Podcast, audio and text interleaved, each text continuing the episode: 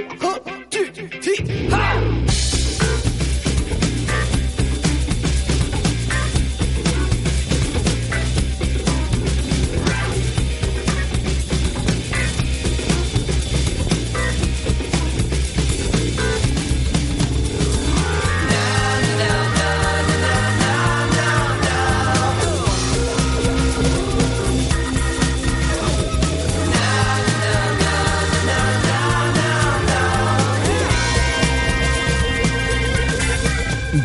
Marca Vigo.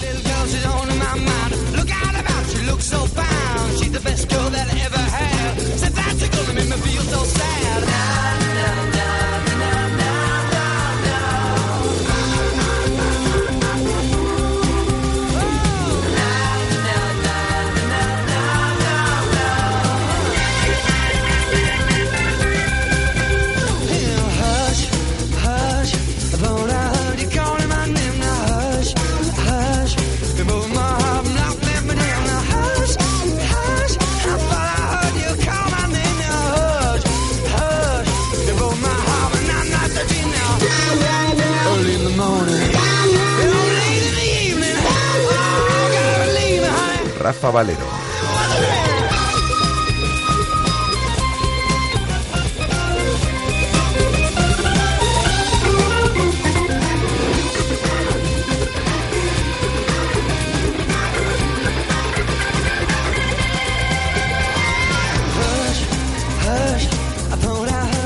Hola, ¿qué tal estáis? Muy buenas tardes. Os saludamos desde el 87.5 de la FM, desde Radio Marca Vigo y a través de nuestra emisión online para todo el mundo, cuando son las 13 horas y 6 eh, minutos. Eh, los saludos son desde esta sintonía de Radio Marca Vigo. Tenemos a esta hora de la tarde 9 grados de temperatura en el exterior de nuestros estudios y un 82% de humedad.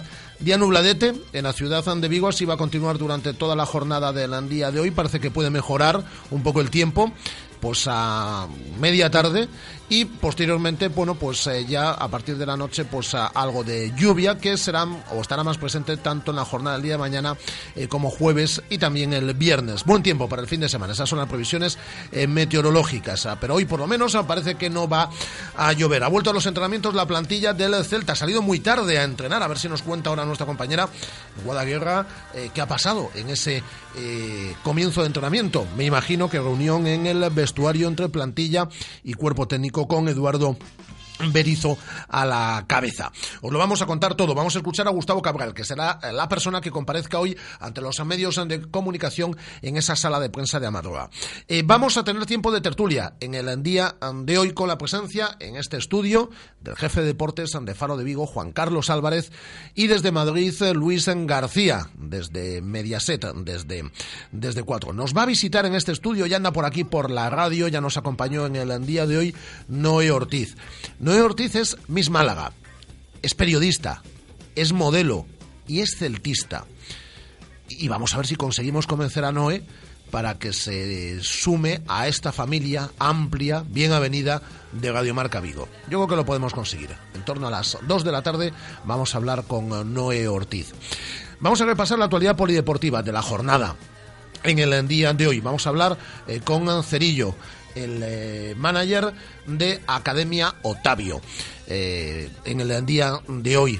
Está una mala racha ahí en cuanto a marcadores y vamos a hablar con Cerillo. Y también vamos a hablar del Club Voleibol Vigo, que consiguió una victoria importante este pasado sábado en el pabellón de Coya por tres sets a cero. Es decir, que tenemos muchas eh, cosas que contaros dentro de la actualidad eh, del Celta y dentro de la actualidad polideportiva. Y ya os adelanto que, por ejemplo, en la tarde del día de hoy nos vamos a centrar en lo que corresponde a uno de los acontecimientos deportivos del fin de semana y es ese derby entre los dos equipos gallegos pontevedreses para ser eh, más exactos, dentro de la división de honor de balomano. El Mecali Atlético Guardés y el balomano eh, Porriño, que se ven las caras en la tarde del próximo sábado. Vamos a hablar en la tarde del día de hoy, eso espero, con sus entrenadores. Pero eso será por la tarde. Así que tenemos muchas cosas, como digo, que contaros de aquí a las 3 de la tarde con la dirección técnica y coordinación de Andrés Vidal. Comenzamos. Radio Marca, la radio que hace afición. Disfruta del más exclusivo masaje y viaja con todos tus sentidos al universo que te ofrecen nuestras masajistas. Pide cita en el 886-166-815 o visita nuestra web novocenmasajes.com. Llama ahora y aprovecha nuestro descuento de apertura. Novocen, Centro de Masajes Orientales, un lugar para el placer y el relax. Hola José, tengo que organizar una cena y no sé dónde. Pues vete a Restaurante David, en Urzay 72, frente a la estación del AVE. Disponen de un reservado para eventos y además ahora abren los domingos. Síguelos en Facebook y en Twitter o haz tu reserva en el 886-137-750 o en da-bit.es. Algo está pasando en Restaurante David. ¿Te lo vas a perder? El mundo cambia y tú te mereces lo mejor. En Autorosas lo sabemos y nos adaptamos a tus necesidades. Te asesoramos en la búsqueda de tu nuevo coche para que disfrutes al máximo de la conducción. Autorosas es tu concesionario de ocasión, mantenimiento y venta. Estamos en la Avenida de Madrid 44, pasando al seminario, y también en la web autorosas.com. Autorosas, sponsor del Real Club Celta de Vigo. Hola, soy Santimina y escucho Radio Marca Vigo. Hola, soy Charles y yo escucho Radio Marca Vigo. Hola, soy Joaquín Larribey y escucho Radio Marca Vigo.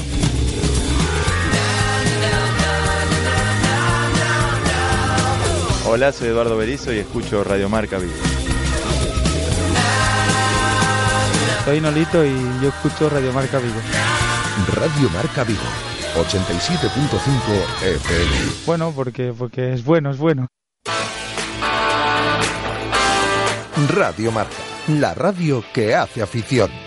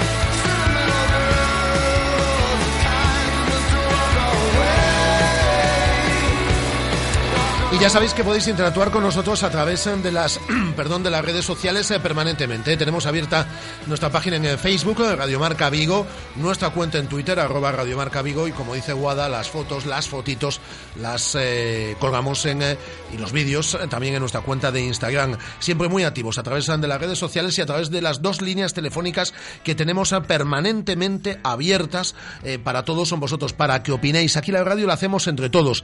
respetamos todos todas, absolutamente todas las opiniones, siempre y cuando lleguen, obviamente, desde el respeto. Tenéis abiertas, ya sabéis, durante las dos horas de programa y de aquí a las tres de la tarde, nuestras líneas eh, eh, telefónicas, que son el 986-436-838, 986-436-838 y el 986-4366-93, 986-436-838, 986-4366-93. Esperamos vuestras eh, llamadas. Hola, Guada, ¿qué tal? Muy buenas tardes, ¿cómo estamos? Muy bien. En un poquito de frío. Un poquito de frío. Bueno, sabes que además del frío, bien, ¿eh? Bien. además del frío que hace, ya sabes que cuando vas a las instalaciones eh, de Amadora es lo que es lo que toca. ¿Ha finalizado el entrenamiento ya, Guada? Pues todavía no. A las 11 estaba previsto que comenzase el entrenamiento. No sé si antes han tenido sesión de vídeo, sesión de gimnasio, pero los jugadores han O saltado charla. al campo a las 12. O charla con el entrenador. O charla con el entrenador. Pero a las 12 han saltado al campo. Y todavía siguen entrenando. Es decir, que vamos a tener que esperar un buen rato, ¿no? Pues para, mm, eh, para conocer. eh, Sí, bueno, para que comparezca en primer lugar Gustavo Cabral, que es el jugador que compareció hoy ante los medios de comunicación, y para saber lo que ha pasado en ese entrenamiento. ¿Ha trascendido algo? No, yo acabo de pasar, eh, de paso que venía a sala de prensa. El entrenamiento es a puerta cerrada, ¿eh? lo explicamos, es decir. Sí, sí, como todos, a excepción esta semana del de mañana a las 11 y el del próximo sábado también a las 11 de la mañana, por ahora, como decíamos ayer. Y, y nada, están entrenando con el primer equipo Samu, y Pape y Borja Iglesias del filial, además del habitual Borja Fernández, y poquito más hemos podido saber hasta ahora. Muy bien, pues. Como no eh, han terminado de entrenar, tampoco tenemos parte médico ni nada todavía. bueno, y escuchamos a los compañeros por ahí. Sí, porque ya, como pasa de la una, nos han echado de la cafetería. Y estamos todos aquí en sala de prensa con la calefacción.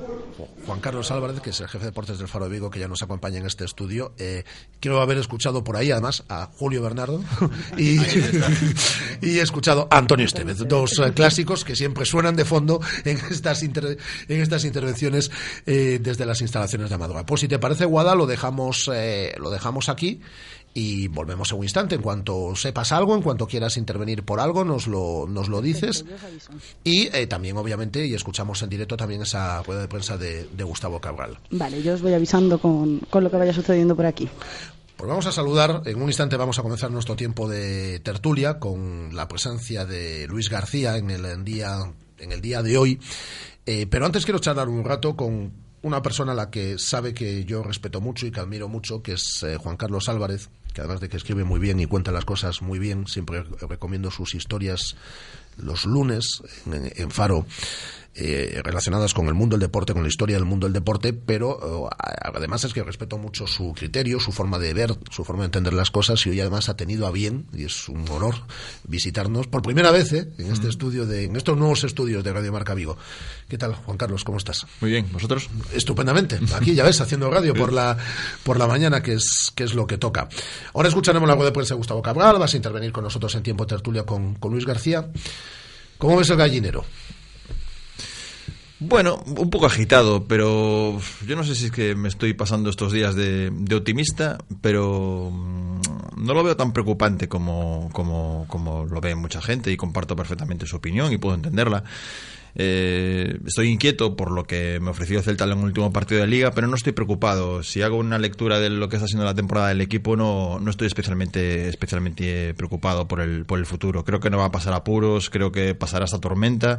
Es verdad que está siendo una tormenta bastante larga, es verdad que hay una serie de, de- datos que, que- que- invitan a, a la preocupación, pero también nos tenemos que fiar un poco de lo que ha sido este equipo durante la primera vuelta, no quedarnos solamente con la imagen preocupante que ofreció en, en, en Cornellá, las decisiones que tomó Berizzo, que evidentemente eh, fueron bastante, bastante equivocadas, y quedarnos un poco con la sensación que ha dado el equipo en esta primera vuelta. Yo en ese sentido, si hago una lectura general de lo que ha sido el equipo, me ha gustado en, en- en- en términos generales y, y no estoy especialmente, especialmente inquieto. Lo único que esta tormenta, que este problema que ha surgido a raíz del partido de la eliminación de Copa y del partido contra el Español, pues no vaya más, que no, que no genere ahora mismo una catarata de, de dudas en torno al equipo y que evidentemente también el banquillo y el vestuario sea capaz de, afrontar esta situación con, con tranquilidad y paciencia. En esta radio que nos conoces a todos y además a, ti te, consideramos parte de la familia porque intervienes con nosotros con, regularidad, hay, ya lo sabes, todo tipo de opiniones. Hay, hay opiniones periodísticas, hay opiniones más de aficionado, hay opiniones de todo tipo. Eh, yo las respeto absolutamente todas porque a todos os quiero un montón y todos estáis en, en esta radio. Y hay varias corrientes, ¿no? Porque dentro de, la gente, pues por ejemplo, ayer opinaban mm, Tomás Alonso y Víctor López, ¿no? Pues eh, Tomás era más de lo que tú estás diciendo, Víctor que ha defendido mucho también eh, eh, lo, que lo que acabas de decir tú, pues decía que ahora sí que tiene más dudas, ¿no? que, el, que, que, el, equipo no le parece fiable en, en, este, en este momento, pero sí que veo una corriente dentro del celtismo y ya quiero escapar hasta de las redes sociales, porque ya sabes que hay de todo. Sí, tienden a distorsionar también un poco la, visión. Sí, todo, todo se exagera mucho, es decir, para bien y para mal. Em, pero sí que entre el celtismo yo creo que se está generando un cierto debate, ¿no? Y es un debate fundamentalmente a partir, eh, yo creo que ha marcado mucho ese eh, famoso partido de ida de Copa ante mm. el Atleti de Bilbao, ¿no? Que yo sigo utilizando la terminología tirar la copa. Cuando digo tirar, no digo que el entrenador, es decir, pero digo que no se afrontó, yo entiendo, ¿no? Con mm. las garantías que a lo mejor tenía que haberse afrontado ese torneo por la ilusión un poco que hay en la ciudad siempre con este torneo y que Berizzo lo conoce bien. Berizzo ha jugado una final de Copa con, con el Celta. Y yo creo que ahí sí que em, empezaron a generarse más dudas, porque hasta entonces el equipo, vale, no ganaba, vale, no hacía gol, pero era un equipo que dominaba, era un equipo que generaba ocasiones de gol, es un equipo que merecía muchos más puntos de los que había conseguido. Y entonces, en ese sentido, yo creo que no había tampoco motivos para la alarma, pero sí a raíz de ese partido y después eh, del, del, sábado, ¿no? Es decir, en, en, que el equipo estuvo francamente mal y que yo creo que por primera vez durante la temporada y eso puede ser preocupante. Berizzo renunció a un estilo, sí que ha generado debate, ¿no, no te parece? Sí, a mí me recuerda mucho lo que le sucedió a Paco Herrera con la famosa eliminatoria aquella contra el Atlético, contra el Real Madrid, en el que digamos que el Celta, bueno, estaba, estaba pasando una primera vuelta complicada, eh, la primera, la primera división evidentemente no era sencilla, y aquella eliminatoria tendió a, distorsionar un poco todo, alborotó el gallinero definitivamente, se tomó decisiones extrañas y, aquello evidentemente le causó muchísimo muchísimo daño tanto a Herrera como al, como al equipo. Aquí ha sucedido algo también un poco parecido. Es decir, yo entiendo las decisiones que pueda tomar Berizzo, un poco el, eh, un poco la orientación que le quiera dar a la eliminatoria. Es evidente que priorizó la liga por encima de la copa. Tomó una serie de decisiones un tanto extrañas que, yo tampoco me gusta utilizar términos como, como, como tirar la copa, porque evidentemente tengo claro que, el, que él salió con la intención de eliminar a Leti Bilbao. Ahora, eliminarlo con un planteamiento muy determinado, con unos jugadores muy concretos, evidentemente poniendo, en, poniendo a salvo a sus jugadores más importantes, sobre todo pensando en la, en la, en la liga, que es realmente lo, lo importante. Evidentemente eso generó un poco de, pues de debate. El equipo dio muy mala imagen, el equipo, la verdad, que fue bastante un desastre en el partido de ida absoluto. Los errores que cometió fueron muy groseros. Eh, y claro, prácticamente le regaló la eliminatoria al Atleti Bilbao. Y da pena es verdad. Que luego la gente se enfadó más después del partido de vuelta, ¿no? claro, porque es que a día de hoy estamos mejor que el Atleti Bilbao. Es que el Atleti Bilbao está muy mal. Es que el Atleti Bilbao, la verdad es que ahora mismo está bastante peor que el Celta. Eh, pese a que haya hecho más puntos en, las últimas, en las últimas jornadas. Pero está bastante peor que el Celta. Y era una eliminatoria que era asequible para el, para el equipo de, de Berizzo, la, la, clasificación. Y es verdad que el cuadro es bastante, digamos que, goloso, pensando en una posibilidad de llegar a una semifinal, la hipotética final. Claro, evidentemente esto dispara un poco la ilusión, entonces la decepción que se que genera es mayor. Y, eso es verdad, que eso evidentemente ha, ayudado un poco a alborotar el, el, gallinero, como decías, como decías antes. Pero si borramos la eliminatoria de Copa, ¿Qué nos queda del Celta? Pues nos queda una primera vuelta, yo creo que bastante digna desde el punto de vista futbolístico, salvo el partido este de, Cornella, que, que, evidentemente yo creo que no tiene nada que ver con lo que ha hecho el Celta durante, durante la primera vuelta de la liga.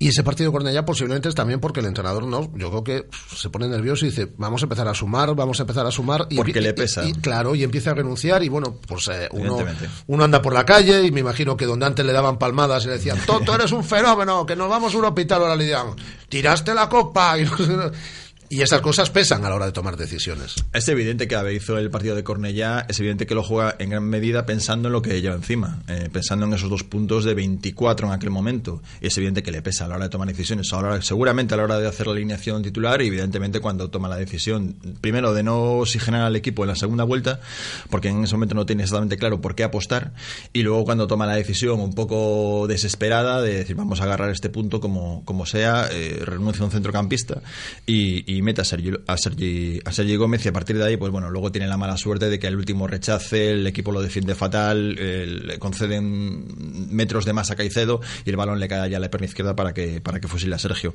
La verdad es que en ese sentido el fútbol le castigó, pero bueno, también castigó un poco esa renuncia que él hizo a lo que estaba siendo el Celta durante esta temporada.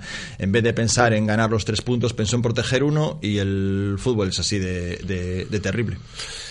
Ahora, eh, ya con, en un instante, ya con Luis entramos en tiempo tertulia, pero quería hablar contigo de otras cosas. Por ejemplo, de esa pasión que tienes tú por el deporte que demuestras todos los lunes con esos textos fenomenales y recomendables en, en Faro. Te lleva tiempo hacerlo, ¿eh?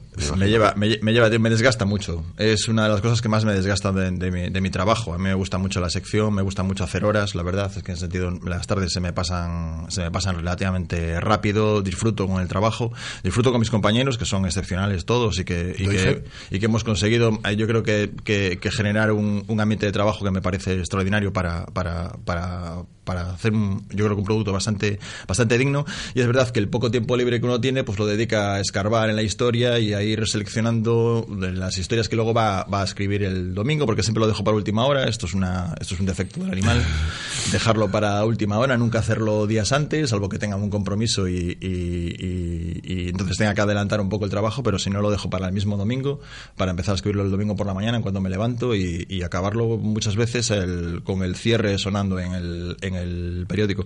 Pero es una de las cosas con las que más disfruto, que más retorno tiene, que más agradece la gente y eso la verdad es que también me, me, empuja, me anima y me, y me obliga a seguir con esta, con esta película. ¿Alguna historia que te venga ahora a la cabeza que te, que te causó especial satisfacción el escribirla? Hay tantas, hay tantas. A mí, a mí uno de mis personajes favoritos eh, en la historia del deporte es Gino Bartali, el ciclista italiano. A mí lo que hizo Bartali durante la Segunda Guerra Mundial me parece una cosa excepcional. Y lo que más, lo que más increíble me parece es que no se supiese hasta el año 2005, hasta que él muere, que realmente había salvado la vida a 800 judíos, prácticamente. Ha salvado la vida. Bueno, digamos que él pertenecía a la red eh, clandestina que, que, trataba de sacar judíos de, de, de, Italia y librarlos de los campos de concentración. Lo que hacía Bartali en aquella época, con el país parado, el, el, las competiciones completamente detenidas y sin, y sin, y sin los, con los ciclistas, evidentemente, fuera de la, de la bicicleta, era simular que seguía entrenando para cuando algún día parara la guerra y volviera el Tour de Francia, el Giro y el volver a estar más o menos en forma. Ya era un ciclista veterano, sus mejores años se los llevó la, la, Segunda Guerra Mundial y posiblemente hablaríamos ahora mismo de un ciclista que, que, que tendría tantos tours seguramente como, pues como, como Mers, al nivel de Indurain perfectamente. Y durante aquellos años, pues Bartali eh, en, los, en los tubos de las bicicletas escondía la documentación que iba llevando de un lugar a otro para sacar a los judíos de, de, de, Italia. Y me parece fascinante que no se supiese, que no lo supiese su familia, que no lo supiesen sus principales amigos, que él hubiese entrado en esa red clandestina sin que prácticamente nadie lo supiese y que solamente cuando, cuando, cuando se muere la familia lo descubre porque son los propios herederos de los de, de, los judíos que crearon aquella aquella red los que los que le dicen que, que, lo que había hecho su padre durante durante aquella aquella época. La verdad es que me parece un personaje fascinante extraordinario y, que, posiblemente y que posiblemente no ha, no ha recibido el reconocimiento que se merece. Eh, ahora que hablas de ciclismo te posicionaste desde el primer momento a favor de Ezequiel Mosquera la justicia tiene estas cosas, tarda, mm. tarda tiempo, te pueden brear, te pueden dar todos los palos del mundo, te pueden llamar de todo, te pueden llamar drogadicto, te, porque sí. se le llamó de todo. Pero bueno, al final, es decir, eh, eh, el tiempo da y quita razones. ¿eh? Sí, yo entiendo que en el ambiente todavía existe la duda de exactamente qué pasó con Ezequiel, porque al final el, el, en su cuerpo había una sustancia que es el idiosetil y, y, el famoso almidón, y luego entramos en la disputa de si el almidón había entrado por vía intravenosa, lo cual significaba, está considerado dopaje, o si entró de otra manera, una manera accidental, que es la teoría que siempre defendió, defendió Ezequiel. Y Ezequiel, la verdad, que aportó una serie de, de análisis y estudios que, que se pasaron básicamente por el forro en los que venía a decir que, que, que, no tenía por qué haber llegado por vía intravenosa, que es una verdad que se dio por, por, por, por sentenciada, cuando realmente no había tampoco nada que lo, que lo, que lo demostrase. Es una especie de. Es ese tipo de, de, de, leyes extrañas que existen en el ciclismo, de verdades que existen en el ciclismo, que uno tiene que aceptar de, sin rebatirlas y sin, y sin discutirlas. Ezequiel las discutió.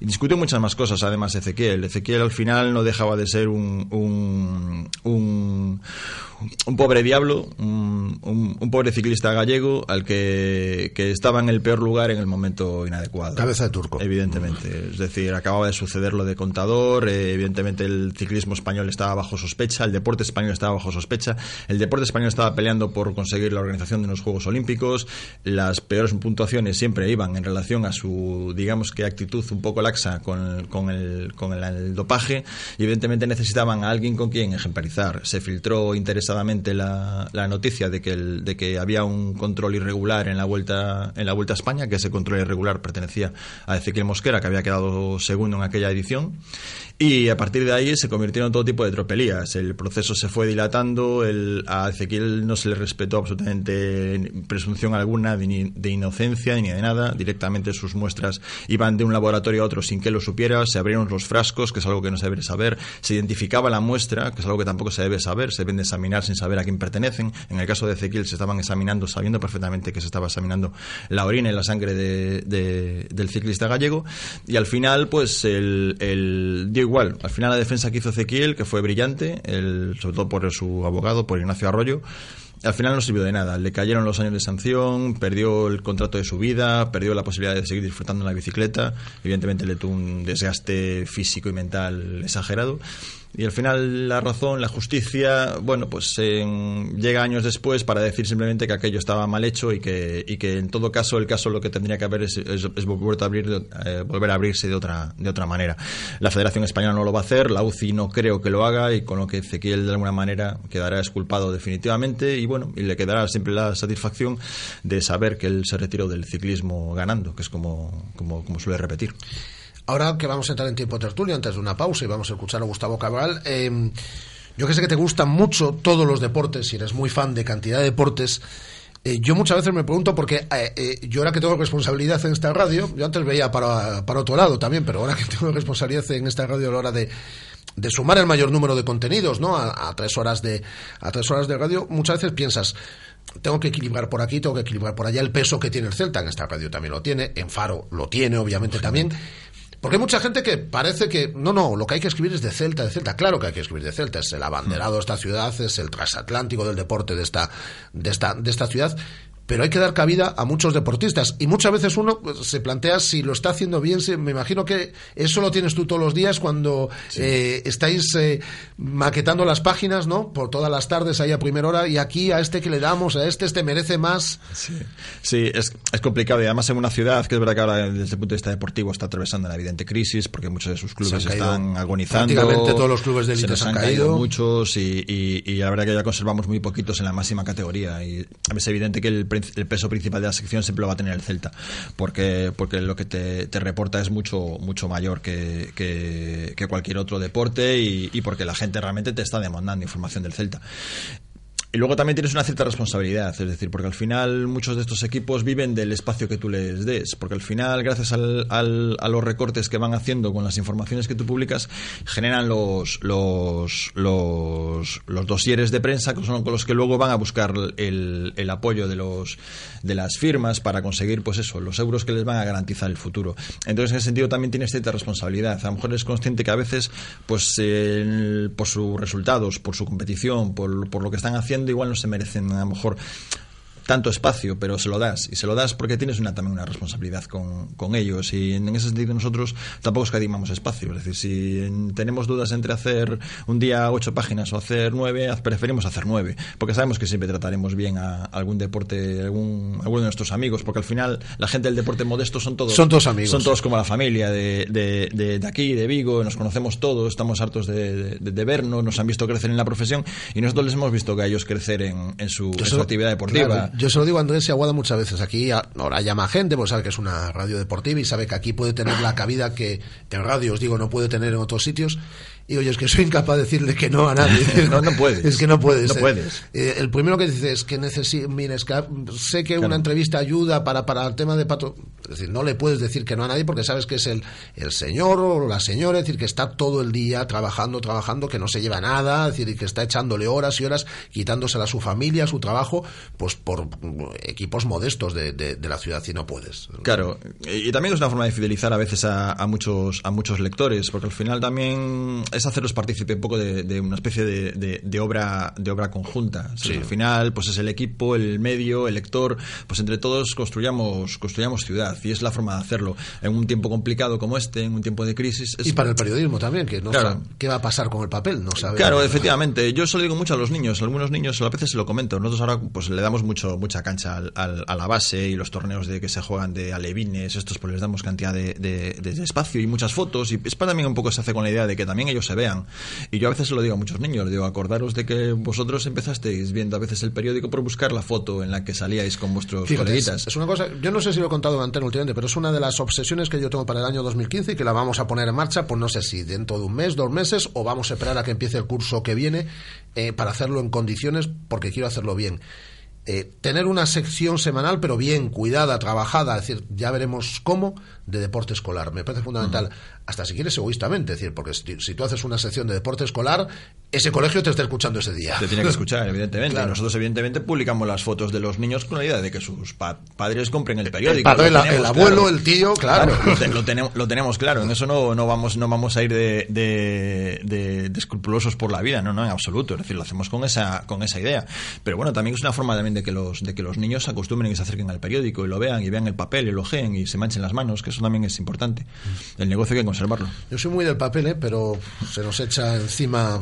El, el, enemigo es duro y, bueno, el enemigo, no es el enemigo exactamente. Es decir, al final Internet y, los medios digitales no son, en parte son competencia, en parte son un estímulo y en parte son, son también una solución. El tema es cómo se junta todo y cómo le damos forma a todo y cómo se consigue que el, que el periodismo digital sea rentable, sobre todo, que ese es el gran. El gran Yo creo que eh, hay que llegar al momento en el que los patrocinadores, de verdad, que es a lo que vamos, apuesten por el periodismo digital, que hasta el momento no apuestan, o no apuestan firmemente, apuestan más por el, por el periodismo de papel. Entonces, en el momento en el que yo creo que el patrocinador, la sponsorización llega a los medios digitales, pues eh, se volcarán las empresas en, es, evidente, es el momento en el que es el momento en el que entre dinero. En cuanto entre dinero, eh, evidentemente el impulso va a ser mucho mayor. Evidentemente todos los periódicos cada vez estamos invirtiendo más en las redacciones digitales y cada vez hay más preocupación por, por pues eso, pues evidentemente por ganar lectores en, internet. Y está claro, si cogéis las páginas de, Faro, por ejemplo, en el día de hoy en la, en la información del Celta,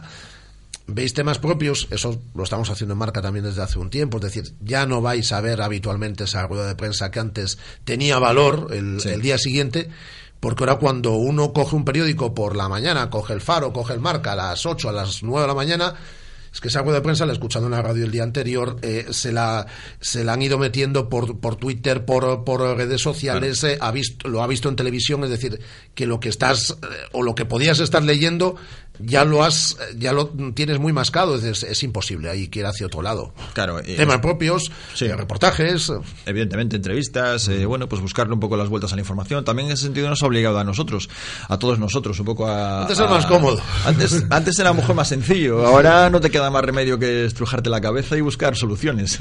Hay que romperse la cabeza, efectivamente. Pues eh, vamos con eh, este tiempo Marqués de Bizoja, ahora que además hoy queremos eh, brindar con Juan Carlos Álvarez y vamos a entrar en nuestro tiempo de tertulia porque llega la una y media y con ella uno de los momentos más esperados por todos. Es el momento de brindar con Marqués de Bizoja, fresco, afrutado, con notas florales, perfecto acompañante de, perdón, de nuestra gastronomía. Brindamos hoy con Juan Carlos Álvarez, con Luis García con Andrés Vidal, con Guada, con Noé, que vendrá dentro de unos instantes, con todos los invitados de Polideportivo que tenemos en el día de hoy, nuestro brindis a esta hora del mediodía, a las 13 horas y 37 minutos, nuestro brindis, nuestro tiempo, Marqués de Bizoja. Ya puedes disfrutar de los productos de bodegas Marqués de Bizoja en marquesdebizoja.com. Recuerda, marquesdebizoja.com. Feliz año y feliz Bizoja.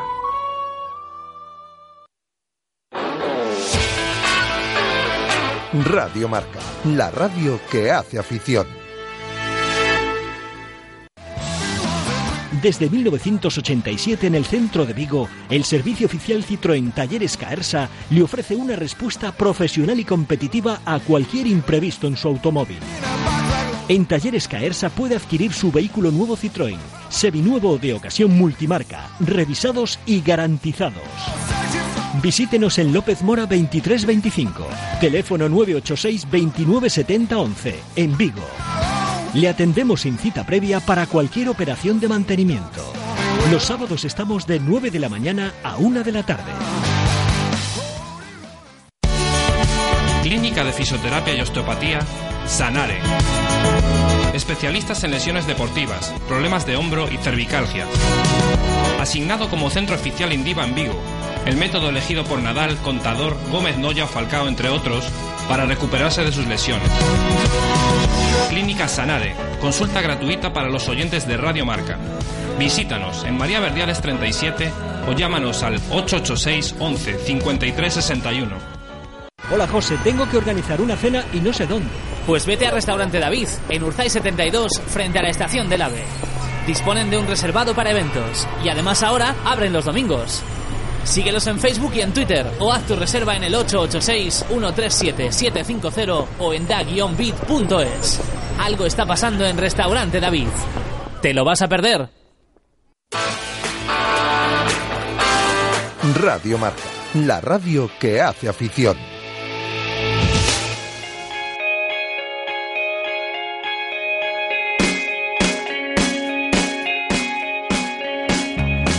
Pues nos vamos a esas instalaciones de madrugada porque comienza la rueda de prensa de Gustavo Cabral. ¿No? Eh, nos decía Andrés que comenzaba la, la rueda de prensa de Gustavo Cabral. No empieza, ¿no? Pues entonces empezamos con nuestro tiempo de, de tertulia.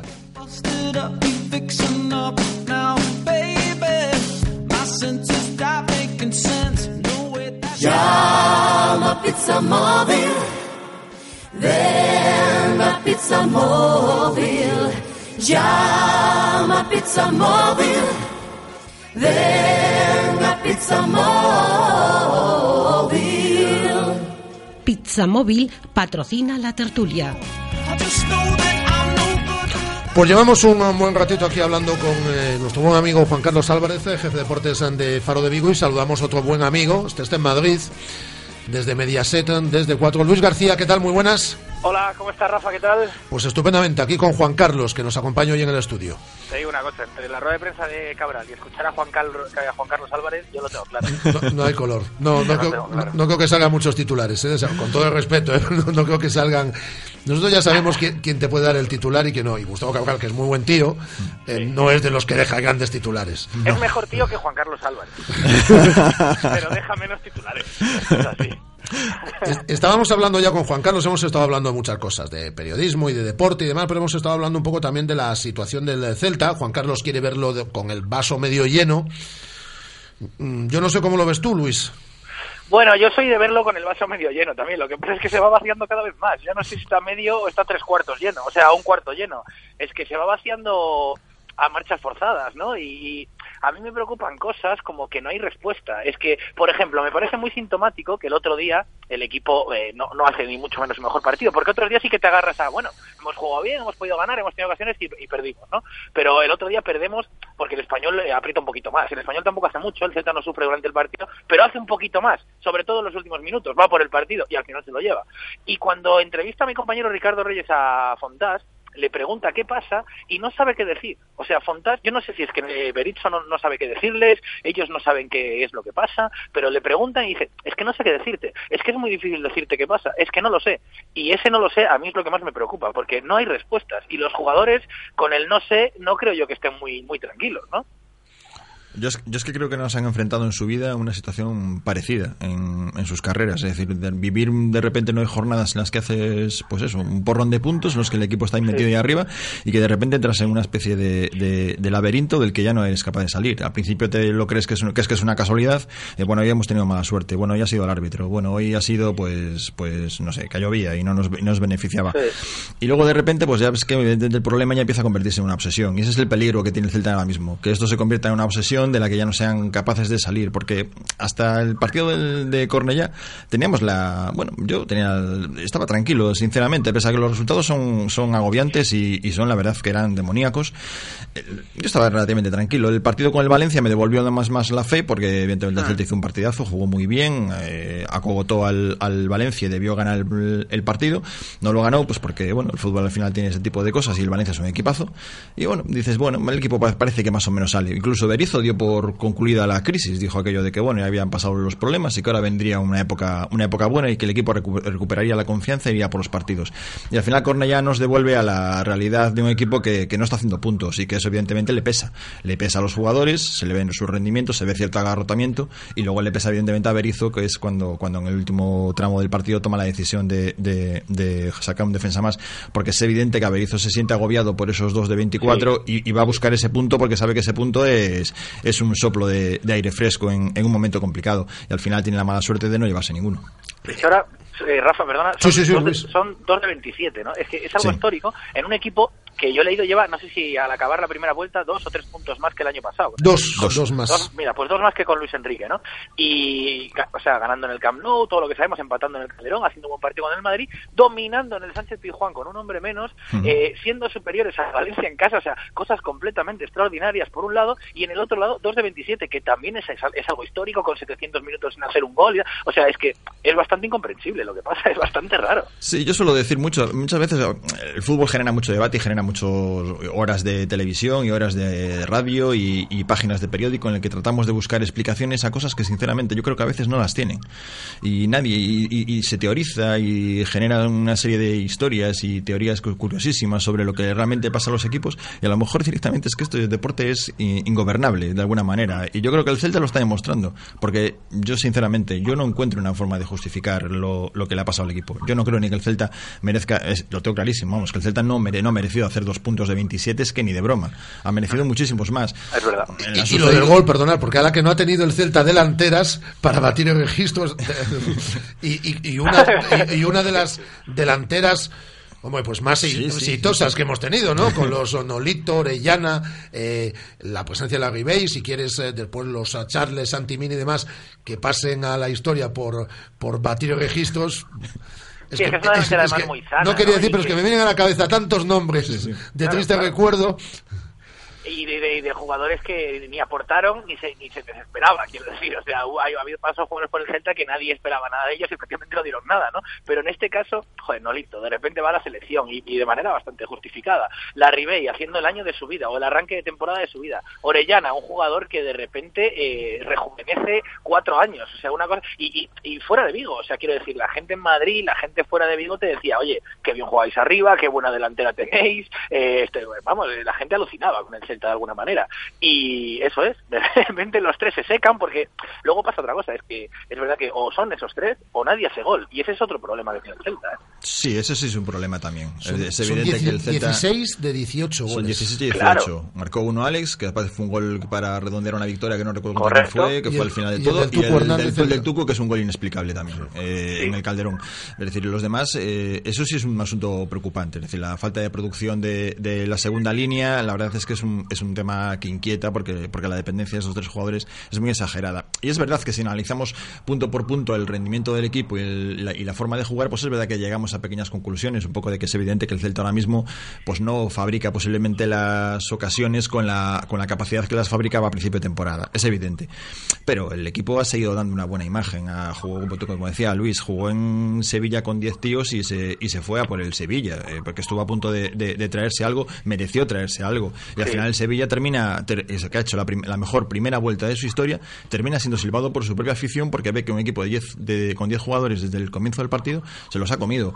Es decir, son, son, son, cosas de equipo importante, de equipo que quiere evidentemente ser protagonista de, los partidos y que al final, pues por, por una serie de circunstancias, pues no, no acaba de sacar adelante los, los partidos. ¿Ha medido mal, eh, os pregunto, eh? Berizzo la preparación. Lo digo porque eso está en la calle ¿eh? y eso lo- se lo escucháis a mucha gente. Digo, el Celta comienza dos semanas antes prácticamente que todos los equipos de la pretemporada. Casi a la par de equipos que tenían previa de competiciones europeas, pero digo, de, de equipos del mismo pelaje, es decir, que iban a, a- a competir a, a- a partir de la tercera semana de, de agosto, es decir, que no tenían eh, previa de nada. El, el Celta es el que comienza antes. Dicen muchos, ¿eh? yo se lo he escuchado a mucha gente. ¿Eh? Que el Celta comienza como un tiro, es decir, obviamente la presión asfixiante, es decir, el, equipo responde muy bien esos dos tres primeros meses, pero que luego también se cae físicamente. Puede, eh, puede haber medido mal el cuerpo técnico o puede haber marcado, bueno, pues eh, el equipo se va a caer, pero se va a caer a partir de enero, de febrero y, luego repuntaremos en marzo. por- ¿Y, y se han adelantado los plazos? Uf, no lo sé, eh, no lo sé. Es verdad lo que dices, ¿eh? Eh, está en la calle eso, porque como empezó el Celta, yo, yo, recuerdo siempre que hablábamos al principio de temporada, Rafa, en esta tertulia, hablábamos de, llegamos al minuto 70 asfixiados, porque en el minuto 70, o sea, hasta el minuto 70 la presión era una era un poco, incluso exagerada, ¿no? Pero también es verdad que medir mal no lo sé, porque el Celta tiene los puntos que tiene que tener, ¿no? O sea, en ese momento de punte físico, el Celta sacó puntos, muchos puntos, entonces está bien medido en ese sentido. Ahora el equipo está en una racha eh, terrible, ¿no? Eh, repuntará, pues repuntará, pero eh, creemos que, que es un, problema muy físico lo del Celta. Es que es verdad que no está tan bien físicamente como a principio de temporada. Yo sí que lo creo, no presionan igual, pero tampoco creo que los rivales no superen mucho físicamente ¿eh? en los últimos partidos. Lo que veo es que pasan cosas extrañas, que, que tienen una explicación difícil, ¿no? Pero eh, yo no, no acabo de ver un problema muy físico en el equipo. Sí que no está tan bien físicamente como a principio de temporada, pero tampoco creo que haya un problema. Yo, yo creo que el, el, el problema, si lo existe, si existe, que puede existir evidentemente, yo creo que es más psicológico que, que físico. Yo, yo creo que el, el- asunto del, del, del, del equipo cansado, agobiado, que, que está superado por físicamente, yo creo que es un- el típico argumento que se utiliza mucho cuando los resultados van mal y uno no sabe cómo encontrar una explicación, recurre al apartado físico. Yo analizo los partidos del Celta y yo veo al Celta acabar mejor que la mayoría de sus rivales. Eh, y es verdad que son jugadores que están muy sobreexplotados en algunos casos. Pues hombre, habrá momentos, pues con Corondelli, el Corondelli del pasado fin de semana no es el de hace dos semanas, es evidente, pero bueno, esos son momentos puntuales. Creo que tienen que ver más con la situación del equipo deportiva, por el agobio con el que se, que se sienten, que con las piernas. Yo creo que al final la cabeza tira muchísimo de, de- del cuerpo y cada vez lo y, y- y- que todos los años los equipos lo demuestran. Y, y yo veo al Celta acabar con 10 jugadores mucho mejor que el Sevilla, veo al Celta acabar físicamente mucho mejor que el Valencia hace dos semanas y en Cornellá pues posiblemente los condicionantes del partido fueron muy diferentes.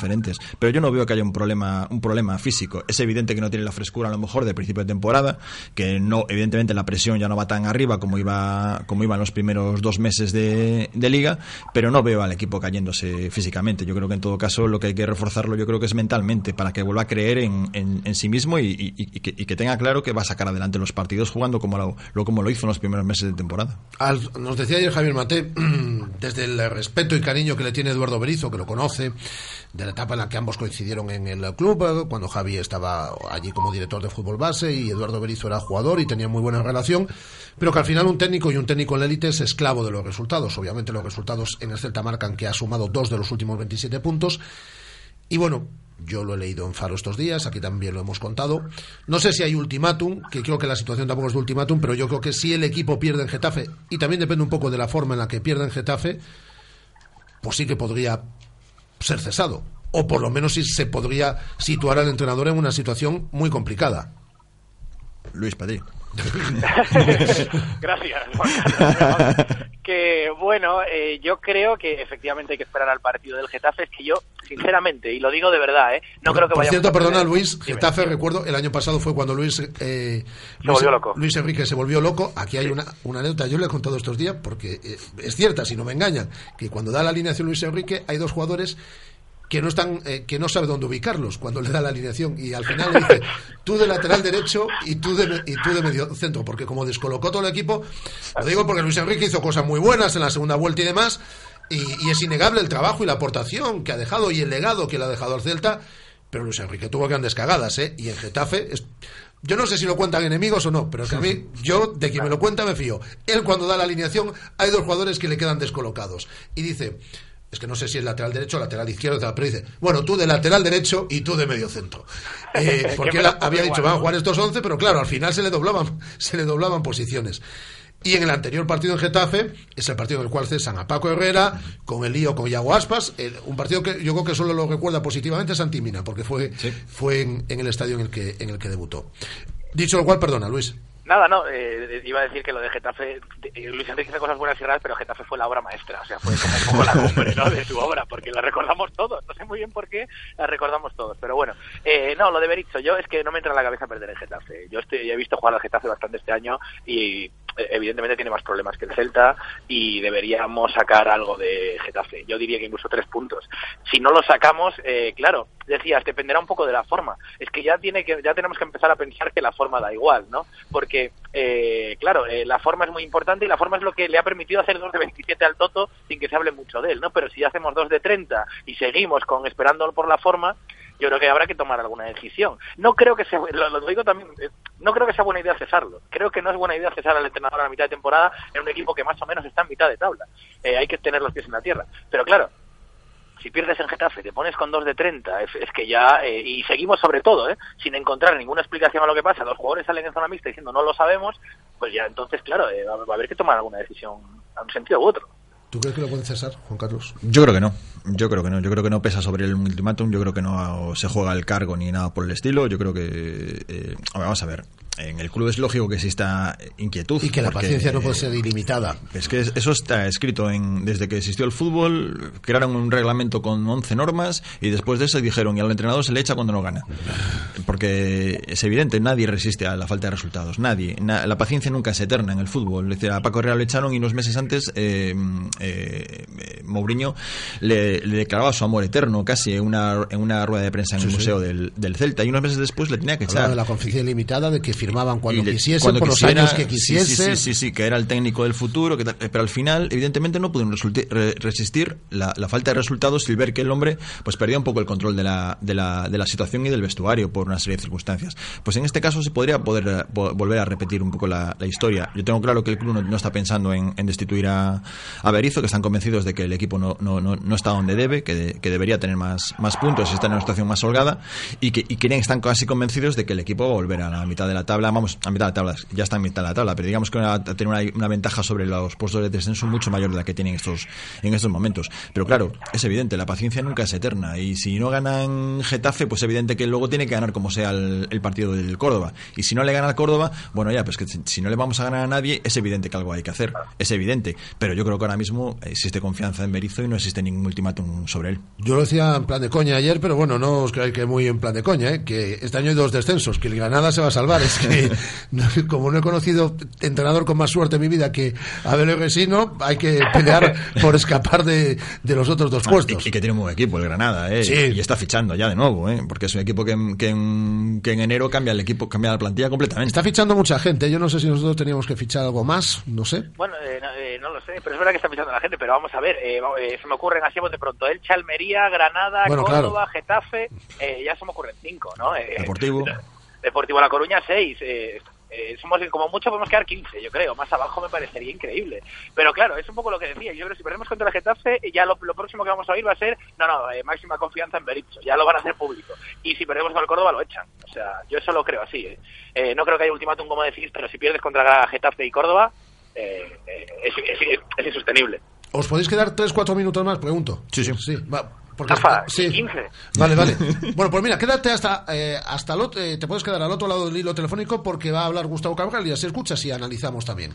Venga. Eh, Gustavo Cabral, uno de los capitanes del Celta en esa sala de prensa de las instalaciones de Amadroa, pues hoy ha comenzado con sensible retraso. Habitualmente mm, comenzamos el programa con la rueda de prensa grabada, es decir, y lo decimos siempre, ¿eh? que no decimos que es en directo, y hoy son las dos o menos cuatro minutos y va a comenzar a hablar, eh, a comparecer ante los medios de comunicación, Gustavo Cabral. Vamos a escucharle. Habéis salido una tarde a entrenar, no sé si había muchas cosas de las que hablar, lo que se pueda saber, ¿qué nos puedes contar? Nada, un poco de, de lo que habíamos hecho en la, en la primera vuelta. Eh, después cosas que, que obvio quedan en el vestuario que no se pueden contar. Y, y nada, por eso se tardó un poquito más. ¿Qué valoración haces tú en desde un punto de vista personal de esta primera vuelta del equipo? Buena, eh, personal no lo hago grupal, más que nada. Eh, creo que buena. A mí me parece que hemos hecho una primera vuelta, eh, a pesar de que esta sensación que nos queda de, de los últimos, de estos últimos partidos, obvio que no son buenas sensaciones, pero creo que la primera vuelta con 21 puntos son buenas porque el año pasado hemos terminado con 19 y habíamos terminado contentos. Imagínate que con 21 yo creo que está bien. Es verdad que podíamos haber cosechado muchos más puntos, eh, pero bueno, es lo que hay y creo que, que yo lo valoro bueno, positivo.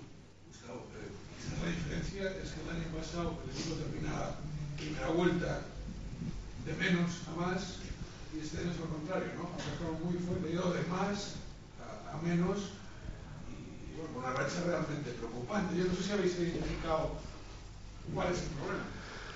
Bueno, eh, si, si lo, lo ponemos a pensar así, sí, es verdad que, como dije recién, que hemos empezado bien y que hemos terminado estos últimos resultados mal, que por eso esa sensación no queda amarga, ¿no? Pero creo que, que este, esta primera vuelta es buena, pero, pero es verdad que, que estos últimos partidos no le podemos encontrar la vuelta, a pesar de que el equipo juega bien, porque el equipo siempre da la cara, eh, intenta jugar, tiene situaciones de gol, pero es verdad que nos está faltando, no sé si llamarle suerte o ese último toque para, para convertir y a veces ganar los partidos o empatarlos. ¿no? Pero, pero es verdad lo que dijiste recién, que el año pasado hemos terminado de menor a mayor y esta vez hemos terminado de, de, de mayor a menor, ¿no? porque es verdad que hemos, hemos terminado con, con malos resultados, pero siempre con nuestra, nuestra filosofía, que eso no lo hemos cambiado y creo que, que hay que seguir por ese camino, hay que seguir apostando y, y ojalá este, esta segunda vuelta sea de la mejor manera. Hablas de que el equipo pierde, pero que juega bien, es cierto, ha sido superior a muchos rivales y, y perdiendo. Sin embargo, en el último partido perdisteis y no jugasteis bien. ¿Es quizá eso lo más preocupante, eh, el último partido, que se ver en el último partido? Pasa que el último partido era un partido muy, muy incómodo para jugarlo, porque ellos no nos dejaron jugar en ningún momento, no nos dejaron hacer nuestro, nuestro juego, siempre nos presionaron. Eh, siempre fue un partido de, de tú a tú y, y ellos encontraron el gol en el último, en el último, en el último minuto. Nosotros tuvimos también situaciones que no la pudimos meter, que capaz si lo hubiésemos metido hubiésemos hablado de otra cosa. El resultado para mí podía haber sido un empate tranquilamente, pero bueno, nos venimos con una derrota, es la realidad. Y, y nada, eh, hay que sacar balance de la primera vuelta y, y empezar la segunda de la mejor manera, como dije recién. Pero ¿estáis contentos con la imagen que dices en. Pasa que si nos agarramos de un partido, yo no me agarro de un partido. Yo no me agarro de un partido, me agarro de todos los que hemos jugado. Entonces, y también de las derrotas. Y estoy hablando de que hemos perdido algunos partidos y que el equipo jugó bien. Entonces, si yo me agarro del último partido, no podría agarrarme toda una primera mitad de un partido. Entonces, me agarro de todos los partidos que hemos jugado y creo que hemos hecho un buen balance. ¿Y agarrándose ese partido es un problema mental más alta cosa? Eh, puede ser o no, la verdad no sé. La cosa es que los partidos los estamos perdiendo. Entonces, nos deja mal ese, ese sabor de, que saber que a veces hacer las cosas bien y no y los resultados no se te dan. Entonces hay que seguir, hay que seguir eh, con este en este camino, como dije recién, seguir apostándole, eh, seguir con esta idea, porque nosotros confiamos en lo, en lo que hacemos y que en algún momento se va a dar vuelta. La falta de resultados por ahora no ha confianza en, en la forma de juego yo creo que no, pero bueno, a la hora de, de ese último toque sí, obvio. La confianza se va perdiendo porque no estás convirtiendo goles eh, y las veces que nos llegan nos convierten y, y nos dañan. Entonces a veces un poco se pierde la confianza también. Es bueno eh, reforzar esa, esa confianza que teníamos nosotros en, en- en que hacíamos bien las cosas, en que creábamos situaciones, en que convertíamos goles. Entonces hay que reforzarla para, para esta segunda mitad. Habéis perdido varios, habéis perdido varios partidos por 1-0. eh, eso es especialmente frustrante. ¿Qué conclusión sacáis de eso? Sí, bueno, como dije, creo que los partidos los hemos competido. Entonces, perder por una mínima siempre te deja ese sabor amargo, porque algo bien hiciste y, y terminaste pagando porque hiciste algo mal. Entonces, para- te, te doy un ejemplo, caso de Eibar. Mm, Hemos hecho un gran partido y no, no han llegado una vez y no han metido un gol y hemos perdido el partido. Entonces te deja ese sabor amargo, pero, pero nada, ahora lo que ya se ha vivido hay que dejarlo atrás y lo que viene por delante hay que afrontarlo, pero creo que siguiendo con esta filosofía, porque si la cambiamos estaríamos errados. Eh, eh, ¿haber marcado un gol en las últimas nueve jornadas o que os hayan marcado en ocho de esas nueve? Las dos. Las dos, porque te convierten y no es lindo que te conviertan. ¿no? Creo que todos los partidos nos han convertido. Entonces, a nosotros, a mí como defensa en lo personal, eh, no me gusta que me metan goles. Entonces, eh, me voy disconforme por, por, porque no han metido un gol y después a la hora de, de obvio, de no meter goles también. eh, creo que no meter goles eh, nos perjudica a veces por el hecho de que capaz que no meten un gol, pero si metemos uno nosotros empatamos. Entonces, te deja ese sabor amargo. Entonces hay que mejorar los dos aspectos, tanto defensivo como ofensivo. Eh, por agarrarse algo positivo, quizás a lo mejor pensar que hace dos meses y medio, cuando se ganó la última vez, el descenso estaba a 10 puntos y hoy, después de esa racha, está a 5. Sí, sí, es verdad, es verdad. Entonces, bueno, ahora que nosotros lo que tenemos que pensar ahora en adelante creo que ir partido a partido. Eh, tenemos ahora el Getafe y hay que afrontarlo y ganarlo. Entonces, sumando a tres, esto cambiaría y ya estaríamos hablando que estamos sumando 24, entonces de a poquito tenemos que ir sumando a poco, pero siempre ir partido a partido y no más allá.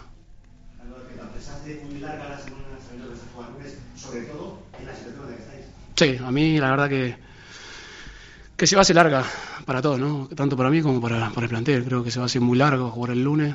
Eh, nosotros lo que queremos, el jugador, eh, cuando viene una derrota, es jugar lo antes posible para cambiar la imagen. Y, jugar un lunes, obvio que se va a hacer muy largo. Pero bueno, lo que nos tocó. Y hay que esperar, entrenarse duro, entrenarse bien para, para afrontar el partido de la mejor manera. Gustavo, tú que eh, ya varios años aquí, han pasado un par de psicólogos por, el club.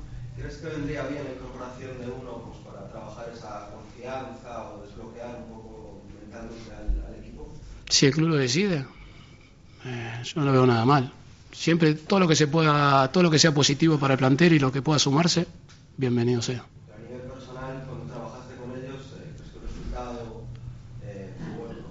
Sí, sí, a veces eran buenos, otras veces no tanto, pero bueno, siempre lo que sea positivo para, como dije recién, lo que sea positivo todo para el plantel, para sumar, para, para seguir mejorando en, en muchos aspectos y en esta vez es a nivel psicológico, bienvenido sea. Anímica. ¿Cómo ha visto al entrenador? Porque siempre que hay malos resultados, el primero está en el entrenador es él. Después de las críticas que pueda recibir, ¿cómo, ¿cómo, lo veis? ¿Lo veis tranquilo? ¿Lo veis igual que siempre? ¿Lo veis? Lo veo fuerte, lo veo fuerte, lo veo con mucha confianza en, en lo que hace, en lo que, en lo que tiene eh, como plantel. Eh, creo que eso es fundamental, ¿no? Eh, confiar en sus jugadores y confiar en, su trabajo. Entonces, si nosotros lo vemos así, iremos con él a, hasta hasta conseguir lo que nosotros pretendemos que victorias y, que el equipo se ponga mejor. ¿no?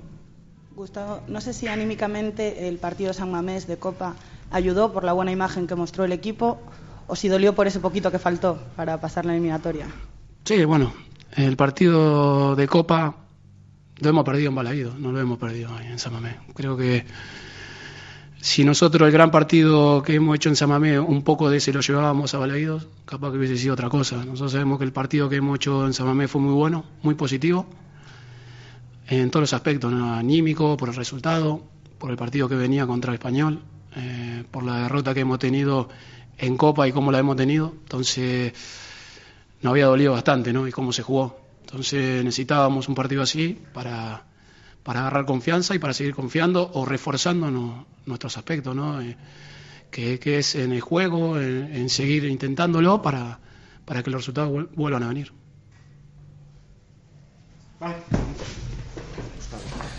Ahí ha finalizado la rueda de prensa de Gustavo Cabral, de uno de los capitanes del Celta. Guada, ¿nos escuchas?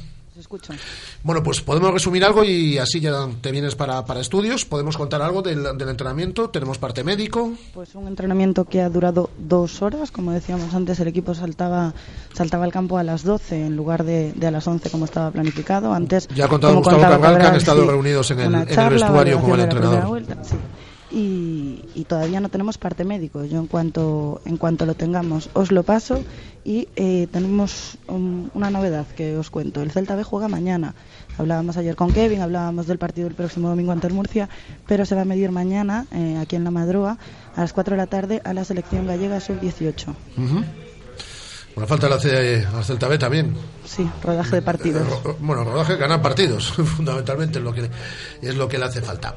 Eh, mañana eh, todo previsto a puerta abierta, a partir de las 11 de la mañana. A puerta abierta a partir de las 11 vale, de la mañana. pues en cuanto tengamos el parte médico se lo contamos a todos nuestros oyentes. Te esperamos aquí. Perfecto, hasta ahora. Hasta ahora, chao. Eh, Luis, sigues ahí, ¿no? Aquí sigo, claro que sí, escuchando la preciosa voz de Guada. Eh, ah, pues sí, es decir, la preciosa voz de, de Gustavo Cabral. Es no, preciosa, pero menos preciosa, tú me es entiendes. decir, hoy en, Deporte, hoy en Deportes 4 no, no, no se abre con declaraciones de Gustavo Cabral, ¿no? Bueno, yo estoy librando. Bueno, me- sí. No, Claro, bueno, pero me- me- a lo mejor algo me temo. Lo veo complicado. Bueno, eh, eh, lo que ha hecho es un análisis, bueno, un análisis también de, de, de capitán, pausado y de intentar eh, inyectar algo de optimismo, ¿no? A la situación. Sí, yo me quiero quedar con una cierta sensación que ha dejado su rueda de prensa y es que hay cierta sensación de reseteo. Espero que sea un poco de lo que han hablado en el vestuario en esta reunión. Él ha hablado varias veces de balance, la primera vuelta no ha sido tan mala. Yo creo que el mensaje que quiere dejar es un poco lo de ha acabado la primera vuelta, tenemos los puntos que necesitábamos tener, vamos a por la segunda vuelta. La intención es empezar de cero, empezar ganando el partido del Getafe y olvidarnos un poco de cómo hemos terminado la primera vuelta y sí pensar en los puntos que hemos conseguido en la totalidad de la primera vuelta. Yo creo que es un poco lo que ha querido transmitir. Me imagino que será un poco lo que han hablado en el vestuario. Es que fíjate, Juan, eh, a mí me da la impresión, estoy hablando de memoria, ¿eh? eh, Berizzo se ha reunido seguro 80 veces con sus jugadores a lo largo de esta, de esta primera vuelta. Pero que de forma pública se, se vea tan claramente que el equipo ha estado durante una hora con su entrenador dentro del vestuario, como ha dicho Cabral, y hemos estado hablando, analizando, repasando la primera vuelta, y el resto queda dentro del vestuario. Pero bueno, que, que se sepa que antes de un entrenamiento de comienzo de semana han estado hablando y han estado analizando, yo creo que es la primera vez esta temporada. Sí, creo que era la primera, sí. Es lógico también. De alguna manera también, oye, son, todo el mundo es consciente de, de- de la- del momento y de, y de la cierta inquietud que hay en el, en el entorno. Está bien, tienen- son conscientes de que hay un, algo que solucionar y, y se han reunido para, para hablarlo. Y es verdad que al final los entrenadores se reúnen con los jugadores prácticamente todos los días de la semana, y- pero hay momentos concretos en los que esas reuniones cobran especial importancia o tienen mayor simbolismo. Y hay eh, momentos en los que mm, me da la impresión de que también el propio entrenador quiere que se sepa que hemos Claro, estado reunidos. Claro, es decir, al final esto es un teatrillo y evidentemente hay que transmitir al entorno de que, oye, hemos estado hablando, hemos visto. Hoy- lo que hemos ¿Y hecho. por qué y- la rueda pues es a las 2? Porque el equipo empezó a entrenar a las 12, no a las 11. Claro, que se claro. sepa. Luego no contamos nada. Y me parece correcto, ¿eh? No contamos nada. Pero sí, sí, hemos estado hablando, hemos estado repasando la primera vuelta. Es decir, Claro, y poner en y, y supongo que también habrán aprovechado un poco para poner en valor lo que han hecho bien en esta primera vuelta, que han sido muchas cosas. Ser consciente de los defectos que ha podido tener el equipo en las, en las últimas semanas, y, y- y- pero, pero también ser conscientes de que este equipo ha hecho cosas buenas y que, que- y que ese es el camino al que, al que hay que volver, al que espero que también Berizzo vuelva y, y se olvide un poco de, de lo de Cornellá, que evidentemente fue un, un pésimo día desde el banquillo. Ya antes de despediros, el Celta que tenemos, eh, que tenemos que ver en Getafe es el Celta que hemos visto durante buena parte de la temporada. ¿Creéis que Berizzo va a volver a su idea original? ¿Que él es consciente de que se equivocó, por ejemplo, en, en, Cornellá, y que esta no es la forma ni es el estilo que- que este equipo quiere? Esta es para ti, Juan Carlos. Hombre, yo doy por hecho que sí. Yo doy por hecho que, que Getafe no es día para experimentos, ni para probaturas, ni para nada. el para dar alineaciones que dos jugadores se No, no, queden fuera de no, no, no, no, no. No es un sitio para hacerse un Luis Enrique como hace un año, ni evidentemente ni tampoco para generar más, más problemas como le sucedió a Paco Herrera. A mí Getafe es un lugar que al que por el que siento eh, verdadero pánico, porque es un sitio donde al Celta le pasan cosas terribles y es un lugar donde el Celta juega muy mal. Ya no es que consiga resultados. Y no, se- y no se será juega por, muy mal. y no será por la presión desde la grada. Va a jugar No. un lunes, va a jugar un lunes con 3.000 tíos en la grada, seguramente con frío. Es un ambiente muy extraño para un futbolista. Es un partido en el que el Celta va a tener que estar muy centrado, muy, muy, muy concentrado, porque evidentemente alrededor no va a tener tampoco la presión esa de un público que te anima, que- tampoco el público que te grita y que eso también de alguna manera hace que el futbolista se venga arriba. Es decir, hay que tener muy claro cuál es, qué es lo que hay que hacer, cómo hay que hacerlo. Y también con, la, con, la, con, la, con el convencimiento de que enfrente hay un equipo que también tiene buenos jugadores y que está tratando de reconducir un poco la situación de la mano de, de Quique. Ah, Está muy bien tirada esa, es verdad, ¿eh? porque pueden tener la sensación los jugadores casi de, no amistoso, ¿no? pero sí de partido de copa, entre Claro, semana, claro. un lunes, el campo vacío, hace mucho frío y de alguna manera se están jugando la vida. Y a lo mejor el Getafe, que está más acostumbrado a ese ambiente, porque juegan así todo el año, igual dice, "Va, este es el ambiente de siempre, nosotros vamos a jugarnos la vida, pero vamos, sin ningún problema. Entonces sí que es importante que, que una de las cosas que hablen sea esa, salir desde el minuto uno, como salían a principio de temporada, a morder al Getafe. Intentar ponerse por delante del marcador y luego yo creo que el Getafe tiene problemas para hacer gol, para tiene problemas para remontar, el Getafe en general tiene problemas. Esperemos que Quique Sánchez Flores no encuentre justo la tecla esta semana, ¿no? O sea que, bueno, vamos a confiar, yo creo que puede ser un... Desde luego yo prefiero, eh, no sé cómo decirlo, prefiero intentar buscar la solución en Getafe que en un campo más complicado. Eh, pues ahí está. Eh, Luis, que te vemos en cuatro, ¿eh? En Deportes Eh, como 4. tiene que ser. No, Hombre, sé claro. que los dos, Juan Carlos y tú, sois eh, Hombre, claro, Luis. sobre todo de la edición del fin de semana. No, no, a mí durante la semana no me interesa mucho, me interesa el fin de semana. A mí también. Eso está bien. Ya- Ya, Además- sabes que yo en la mesa, cuando hago el programa, tengo el As, el Marca y el Faro de Vigo. Ahí estamos. Ade- Además, además, durante la semana se habla mucho del Madrid y del Barcelona. Sí. Y el fin de semana también, pero bueno, pero tú siempre tiras ahí para tu lado céltico. Siempre estamos esperando tu guiño. Sí, yo le doy un toque siempre, aunque Siempre lo sea, hay, aunque ¿eh? El, sea mínimo, pero le doy el un celtismo siempre espera tu guiño, Luis, lo sabes, ¿no? Sí, sí, es- efectivamente. Soy como, soy como los Rolling cuando tocan Satisfaction, ¿no? Que está la gente esperando la canción. Pues conmigo es igual. Y las chicas eh, célticas también esperan siempre tu guiño. Sí, pero bueno, eh, ahí ya creo que creo que te estás tirando a la piscina. Yo creo que las chicas estarán viendo otro canal, seguramente. Un abrazo, Luis, cuídate Un mucho. abrazo fuerte. Un abrazo. Luis Chao. García desde Cuatro. Eh, Juan, que ha sido un placer que nos acompañes en este estudio y seguiremos hablando y que la gente siga leyendo Faro de Vigo, que ya lo lee cantidad de gente, es un transatlántico. ¿eh? Es un transatlántico, sí. A nivel local es un transatlántico. Sí, sí, no, y, es de las empresas que va bien, ¿eh? Es decir, Sí, bueno, no, no- no perdemos, que eso es importante. Claro, ¿no? que, que- que- que en estos tiempos de crisis eh, eh, va francamente va francamente bien y que seguimos leyendo todos los lunes esas historias y bueno, y todos los días. Que un placer, Juan. Nada, Que estés con gracias. nosotros aquí también. Un abrazo. Gracias. Llama Pizza Móvil. Ven a Pizza Móvil. Llama Pizza Móvil. Ven a Pizza Móvil. Pizza Móvil ha patrocinado la tertulia. Radio Marca, la radio que hace afición. El mundo cambia y tú te mereces lo mejor. En Autorosas lo sabemos y nos adaptamos a tus necesidades. Te asesoramos en la búsqueda de tu nuevo coche para que disfrutes al máximo de la conducción. Autorosas es tu concesionario de ocasión, mantenimiento y venta. Estamos en la Avenida de Madrid 44, pasando el seminario, y también en la web autorosas.com. Autorosas, sponsor del Real Club Celta de Vigo. Disfruta del más exclusivo masaje y viaja con todos tus sentidos al universo que te ofrecen nuestras masajistas. Pide cita en el 886-166-815 o visita nuestra web novocenmasajes.com. Llama ahora y aprovecha nuestro descuento de apertura. Novocen, Centro de Masajes Orientales, un lugar para el placer y el relax. Las tardes de lunes a viernes, de 7 a 8, todo el deporte local en Intermedio Vigo. El Celta, el Polideportivo, las secciones más interesantes con Rafa Valero. Radio Marca Vigo, 87.5.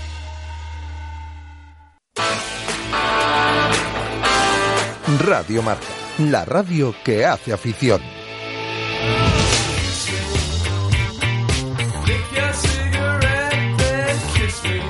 En 30 segundos, en este estudio lo venimos anunciando desde los últimos días y ha tenido gran repercusión en eh, redes sociales.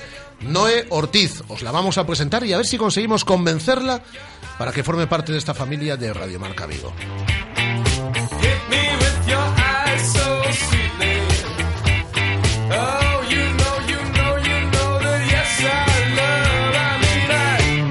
To get to know you.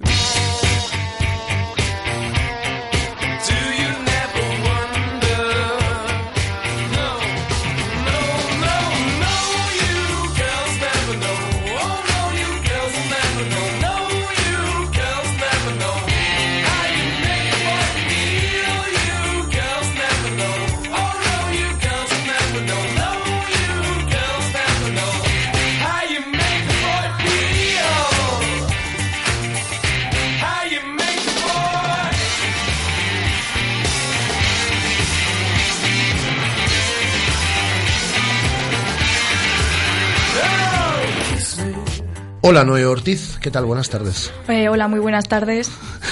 Pues eh, la entrevista que vamos a realizar en los próximos minutos tiene varios cometidos, pero bueno, os voy a presentar por encima, porque la vamos a conocer en los próximos minutos, a Noé.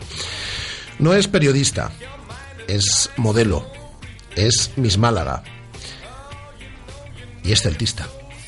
¿Y por qué una chica que no es de que no es de Vigo se ha hecho del se ha hecho del Celta y se ha hecho del Celta de, de qué forma como se ha hecho se ha hecho no en estos en estos últimos tiempos Pues bueno, la verdad que mi expareja y toda su familia son celtistas desde, vamos, desde la cuna. Y bueno, este verano me contagiaron un poco el sentimiento, la ilusión de verlos emocionadísimos siempre hablando de su Celta y vine en verano en julio y me hice celtista y ahora vamos, soy más celtista que ellos mismos. Sí, sí, no, doy fe porque además te has hecho abonada, por ejemplo. Sí, sí, sí, este verano. Y no residiendo en Vigo, vas eh, a ver prácticamente, por no decir, todos los partidos que el Celta juega en, en Balaídos. Sí, he venido casi todos los partidos que han jugado en casa, he ido a bastantes desplazamientos fuera y la verdad que muy contenta. Me gusta mucho el equipo, me gusta la afición, me gusta muchísimo Vigo también. ¿Es de las que vas con camiseta al estadio, además? Bueno, no siempre, pero sí, sí. No, pero tienes camisetas del Celta y todo, sí, que, sí. que- que yo ya te he visto. ¿Y qué te parece el equipo esta temporada? Bueno, la verdad que muy contenta cuando estaban tan bien, estaban haciendo muy bien las cosas. Ahora un pequeño bajón yo creo que lo tienen todos los equipos. Eh, las cosas no están saliendo como deberían. Yo a mí me consta viendo los entrenamientos cuando vengo que el equipo trabaja muchísimo y bueno, yo creo que es una racha que se va a pasar y Tú confías, por lo tanto. Mucho. Yo confío, aparte de los jugadores, en el entrenador. Yo la verdad que cuando escucho, leo comentarios en las redes sociales que lo pueden cesar, me daría muchísima pena. Y bueno, ojalá las cosas cambien y, y se quede por mucho tiempo aquí. Es decir, que a ti te gusta Berizzo como entrenador. Sí, yo creo que los últimos partidos pues se está equivocando, pero creo que todos los profesionales nos podemos equivocar alguna vez en nuestra vida. Eh, ya no solo profesionalmente, sino en la vida en general puedes cometer errores y creo que si los puedes enmendar y Es decir, que los que le damos palos últimamente a Berizzo nos estamos equivocando un poquito. Bueno, a mí personalmente cuando lo leo no me gusta. Yo creo que independientemente de que una persona haga el trabajo bien o mal, el respeto es fundamental en la vida, en todo. Y no sé, yo no estoy de acuerdo con muchas cosas de las que leo. Mm. Es decir, que tú le darías un voto de confianza a Berizzo. Sí, yo por ejemplo cuando leo que ha tirado la copa, pues me pongo de los nervios y yo digo, a ver, es, esto es relativo. O sea, tú puedes pensar que ha tirado la copa o que no. Simplemente yo es lo que pienso, que se equivocó que soy de las que piensa también que el partido en Bilbao podía haber sacado a Nolito los 30 últimos minutos, pero no por eso le voy a dar palos ni lo voy a poner a parir, eso jamás. Creo que, como he dicho ya antes, el respeto es fundamental. Como pueden escuchar nuestros oyentes en esta radio, entra gente con todo tipo de opiniones, gente que defiende abiertamente a Berizzo, como es el caso, como es el caso No, yo, de Noé. yo la verdad que siempre defenderé tanto a, a los jugadores como a- al entrenador, pero en general siempre, ¿sabes? Yo trabajo para la prensa del Madrid y jamás le daría palos a un jugador o porque considero que están haciendo su trabajo bien o mal, pero lo están haciendo. A mí no me gustaría que un día me equivoque y la gente me ponga a parir. Me, me daría mucha pena porque yo intento hacer mi trabajo lo mejor posible y es una pena que te critiquen. Eh, ahora vamos a hablar de la. eh, vamos a- yo quiero que conozcáis a Noé, porque además tenemos un cometido aquí en esta entrevista, que es eh, convencerla para que forme parte de esta. A ver si lo conseguimos, ¿eh? De que forme parte de esta familia de Radio Marca Vigo. Pero vamos a seguir hablando un poco del, del, del Celta. Luego hablaremos del periodismo, de, de- de tu carrera también como, como modelo, de Miss Málaga, de todas estas cosas. Pero, ¿qué jugadores son los que más te gustan del, del Celta, Noé? Pues la Ribey y. La verdad que me parecen jugadores espectaculares. Juegan muy bien, ahora están teniendo un pequeño bajón ellos también. Eh, bueno, yo considero, por ejemplo, que aparte de que fue injusta la sanción a la Ribey, eh, ha estado cuatro partidos sin jugar y quieras que no eso se nota.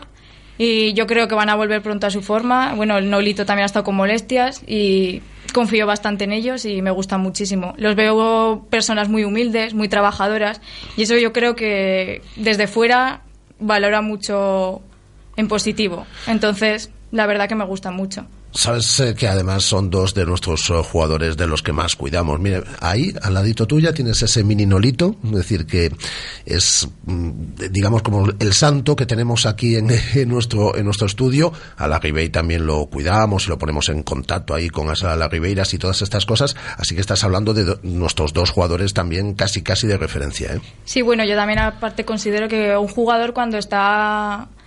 O sea, cuando le gusta tanto a la gente es por algo, ¿sabes? Aparte de independientemente de jugar bien, mal o regular, eh, creo que la persona hace mucho.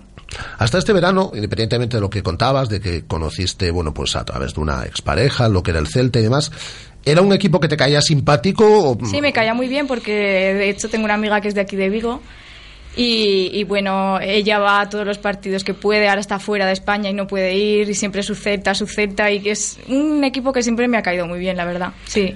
Y nos conociste a nosotros también, sin que nosotros lo supiésemos. Sí, os conocí a través de las redes sociales. eh, os he seguido bastante, he visto bastantes de vuestras entrevistas. Le he dicho que chiflados, que mala gente, que...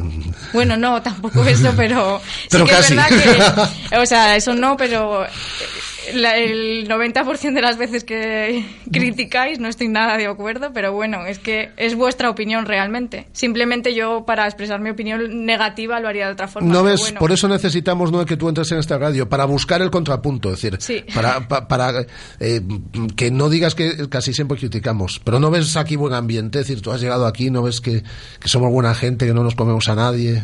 No Sí, a ver, el ambiente es espectacular, pero ese pequeño detalle es... Bueno, también eh, para las tertulias yo creo que es fundamental tener división de opiniones. O sea, ¿No que, ves? que ¿No ves? conmigo, conmigo vais a debatir siempre porque No, nunca voy a estar de acuerdo. Sí, sí, ya está respondiendo ella, ¿no? Eso, yo nunca voy, nunca, nunca voy a estar de acuerdo. Eh, hemos hablado de esta parte del Celta. Yo quiero que conozcamos también a la eh, Noe periodista. Y en la Noe periodista eh, tiene mucho que ver su abuelo. Sí, la verdad que él era periodista. Bueno, realmente cuando él era periodista hace muchos años, la profesión era, vamos, ser periodista era como estar en la élite de... Pero claro, ahora está muy infravalorada la profesión y no tiene nada que ver. La ilusión con la que mi abuelo hacía su trabajo no es la ilusión con la que a lo mejor nos levantamos nosotros cada mañana, porque nosotros nos levantamos con la ilusión de hacer nuestro trabajo, pero cuando vemos que nos caen palos por todos lados a la prensa en general, pues es diferente, es otro tipo de forma de ver las cosas. ¿Y por qué crees que nos caen palos? Yo creo que hay veces que es justo y otras veces injusto. Eh, yo creo que para expresar tu opinión eh, positiva, evidentemente siempre vas a hablar bien, está claro. Pero para pres- expresar una opinión negativa, yo considero que no tienes ni que insultar ni que criticar. ¿Sabes? Entonces yo creo que la mayoría de los palos que nos caen a la prensa son por eso. Eh, equivocarnos, pues es que eso también sí que es verdad que es algo que me molesta muchísimo, porque la gente que tú cuando en las redes sociales lees comentarios dices, jolín, esta persona no sé a qué se dedicará, pero en su vida nunca se ha equivocado en su trabajo. Creo que todos somos humanos, todos cometemos errores y bueno, la verdad que eso de criticar por criticar tampoco lo entiendo. Pero bueno, ya te digo, yo me gustaba mucho la ilusión que tenía mi abuelo por el fútbol, por todo. Yo recuerdo que hacía sus quinielas, como hago yo, tachando de resultado por resultado que decías tu madre mía. Siempre el primer día aciertas un montón, pero el segundo dices, madre mía, eh, la de errores que he cometido, ¿no? Y él, por ejemplo, esa ilusión también la tenía. Siempre, yo qué sé, yo creo que si viviera, desde luego, estaríamos todo el día juntos. Eh, periodismo deportivo siempre, ¿no? Siempre. No me, eh, me gusta mucho el deporte. Yo antes hacía atletismo, lo que pasa es que me lesioné, ya no pude seguir ¿No haces, compitiendo. ¿No haces hora de deporte? Eh, Voy al gimnasio para cuidarme, pero no puedo, no, no puedo volver a, a hacer deporte en plan correr y eso, no puedo como antes. Antes competía, iba a campeonatos de España, Ah, no, etcétera, no. ahora ya no. Entonces a Noé no la podemos llevar a jugar al pádel. No No, aparte soy malísima, o sea, cero, cero. Eh, dentro de- del mundo de la comunicación has hecho principalmente tele. Estás en Mediaset ahora. Sí, la verdad que me gusta mucho la tele, es lo que más me gusta. Pero también he hecho, he hecho de todo un poco. Radio también he hecho. Eh, ¿Y más que harás? Bueno, eso ya veremos si me lográis convencer. Bueno, ya veremos. A ver. Bueno, de momento eso estoy contenta. eh, hago, digamos, las dos cosas que más me gustan desde siempre. O sea, me gusta mucho el tema de modelo. Lo único que no me dedico como antes porque no tengo tiempo. Pero eso, también me gusta mucho trabajar en la tele. Y mi, y mi profesión, vamos, me encanta. O sea, que estoy contenta. Ahora estás en Mediaset, como decimos, pero has hecho radio, has estado en diferentes eh, emisoras, eh, colaborando. Te gusta más a la televisión y te has dedicado eh, profesionalmente también has trabajado como modelo. Eres actualmente Miss Málaga. Sí. Aquí no invitamos a cualquier persona ¿eh? a esta radio. Aquí viene directamente, es decir, Miss Málaga. No viene la primera dama de honor, sino que viene Miss Málaga. Miss Málaga que es del Celta, ¿eh? Es del Málaga, también es de, Bueno. su, es de su Málaga, pero también es del Celta. Bueno, voy a confesar que el otro día además fui al Nacional y me llevé mi camiseta del Celta para que me diera suerte. Eh, pues, me- tenemos un grupo, lo típico que tienes tus grupitos de, de WhatsApp. eh, y de mi grupo de Fuengirola me dijeron, pero ¿cómo te atreves a ir con tu camiseta del Celta? Que hemos visto las fotos, pero por favor, eh, tú la del Málaga te tenías que haber llevado. Y digo, ay, no, da igual, que yo quería que me diera suerte. Y bueno, y sí, la verdad que bueno, disfruté de la experiencia, yo sabía lo que iba realmente. ¿Cómo son estos concursos? Bueno, eh, es lo que yo te digo, que Nosotros que nunca nos hemos presentado a Miss, es decir, eh, ni Andrés ni, ni yo nos hemos presentado a, a Miss. A ver, ¿en qué consiste? A ver, yo por ejemplo es que yo ya fui a Miss España hace tres años, o sea que es la segunda vez que iba. Eh, son concursos de, pues, de no parar, o sea, de hacer eventos, actos públicos, entrevistas. eh, es un, haces un poco de todo, ensayas. La verdad que yo por el primer año que fui a Miss España fui a Cancún. Estuve 20 días allí, fue espectacular. No está mal. Y no pisamos la playa nada más que dos días. Y yo decía, madre mía, que estoy en Cancún y no puedo ir a la playa. Y eso, pues, eh, fotos, entrevistas, actos, cenas. La verdad que está muy bien. Eh, conoces a mucha gente. Yo a día de hoy mantengo el contacto con casi todas de la primera vez que fui a Miss España. Esta vez fue muy diferente, la organización no me gustó y bueno, fui a disfrutar de la experiencia, ¿sabes? Me hacía ilusión porque gané el certamen provincial y no pude, no pude ir. Y bueno, me han dado la oportunidad de, de ir, me lo debían, como aquel que dice, y bueno, me alegro de haber ido, la verdad. Miss Málaga, que ha trabajado como modelo bastante, bastantes años. ¿Cuándo empiezas a trabajar como modelo? La verdad que empecé con 17 años. Han sido muchísimos años trabajando. No, muchísimos, no es tan mayor, ¿no? Bueno, ya, pero- pero ha sí, estado unos sí. cuantos. Me refiero a que han sido muchos años. Ahora, pues, evidentemente, prefiero enfocar mi vida al periodismo porque me gusta más y ya estoy cansada de la profesión de modelo porque es muy cansada. Eh, a mí me hace mucha gracia cuando la gente dice, Jolín, ¿y te quejas de trabajar por cuatro horas de fotos? Hacer fotos cansa muchísimo, cansa más que una jornada entera de la tele, ¿sabes? Es horrible. Y bueno, la verdad que me gusta como para hacer cosas esporádicas y hace poco hice una sesión de fotos para Adidas con las equipaciones del Celta, la verdad que me gustó muchísimo, me Sí. hizo muchísima ilusión. Me dieron la opción de, de posar con la equipación del Madrid o con la del Celta y por supuesto me fui al Celta y muy contenta, Nos estás ganando, Noé. muy contenta. Eh, eres más periodista, por lo tanto, que modelo. Sí, la verdad que sí. Me gusta muchísimo lo que te digo porque la vocación es desde pequeña y, y desde pequeña quería luchar por conseguirlo y sí, llevo tres años trabajando en primera división, o sea que estoy muy contenta, la verdad. Me están saliendo las cosas bien y, y bueno, llegarán tiempos mejores seguro. ¿Quién es Luca? Pues Lucas mi bebé. Tiene ya un año y la verdad que es lo mejor que me ha pasado en la vida. Se te iluminan los ojos, ¿eh? Sí, sí, Así sí. de repente. Es lo mejor que me ha pasado en la vida y bueno, estoy muy orgullosa de tener un hijo así. Que ha ido a Balaídos ya. Sí, sí, sí. Al Camp Nou también. Y Alcano va a ver al Celta. Sí, por supuesto. Es decir, Lucas, el bebé talismán. Es decir, a, Sí, sí, a-. Luca hay que llevarlo entonces. Es decir, como se entere el Celta, empieza a pagar viajes a Luca eh, por España adelante. Es decir, es decir, Luca ha visto en directo la última victoria del Celta en Liga. En la que yo confiaba, por supuesto. Y... Eso me lo dijiste el otro día y yo no sé si ibas de farol. Sí, no, no, no. Oye, que en mi- en mi cuenta de Instagram está publicada la foto de la quiniela y todo. Dije, yo voy a presentar mis pruebas. que hay mucha gente que dice, sí, sí, sí, yo confiaba en la victoria. Luego te ponías en, en común las quinielas y nadie había puesto que acertaban. O sea, o sea, que ganaban, o sea que... ¿Qué va a pasar en Getafe entonces en la próxima jornada para el Celta? Hombre, vamos a ganar, por supuesto. Bueno. Esto se remonta. Berizzo se va a quedar por mucho tiempo más. Bueno, Esto va a ser, vamos, espectacular, ya lo verás. hemos descubierto una vidente. Ojalá tenga razón. Eh, Luca te da la vida. Sí, la verdad que sí. Eh, yo considero, bueno, tenía muchas ganas de ser madre porque me gustan mucho los niños y la verdad que sí. Estoy muy contenta porque aparte cuando tienes un hijo ves la vida de otra forma totalmente. O sea, te cambia la vida de una forma, o sea, te da un giro de... Es espectacular la vida y ya te digo, es increíble. Yo doy fe, eh, yo conozco a Noé hace poco, pero hablar con Noé, el un tanto por ciento elevadísimo de las conversaciones es su hijo, su hijo Luca. Y además eh, va a acabar siendo el Celta. Porque Sí, esto ya si desde niño ya empieza... ¿Al primer estadio al que fue es a, a Balaidos o fue antes a algún otro estadio? No, no, no, a Balaídos, porque aparte eso es muy pequeño, depende del- de los sitios, pues no puedes llevar a un bebé tan pequeño, ¿sabes? Eso- Y a mí, yo es que yo para esas cosas soy muy, digo, ay, a ver si le van a dar un empujón, un no sé qué, soy una madre muy protectora y no me atrevía. Eso ya te marca la vida. Si tu primer estadio ha sido Balaidos, tú ya eres celtista de por vida.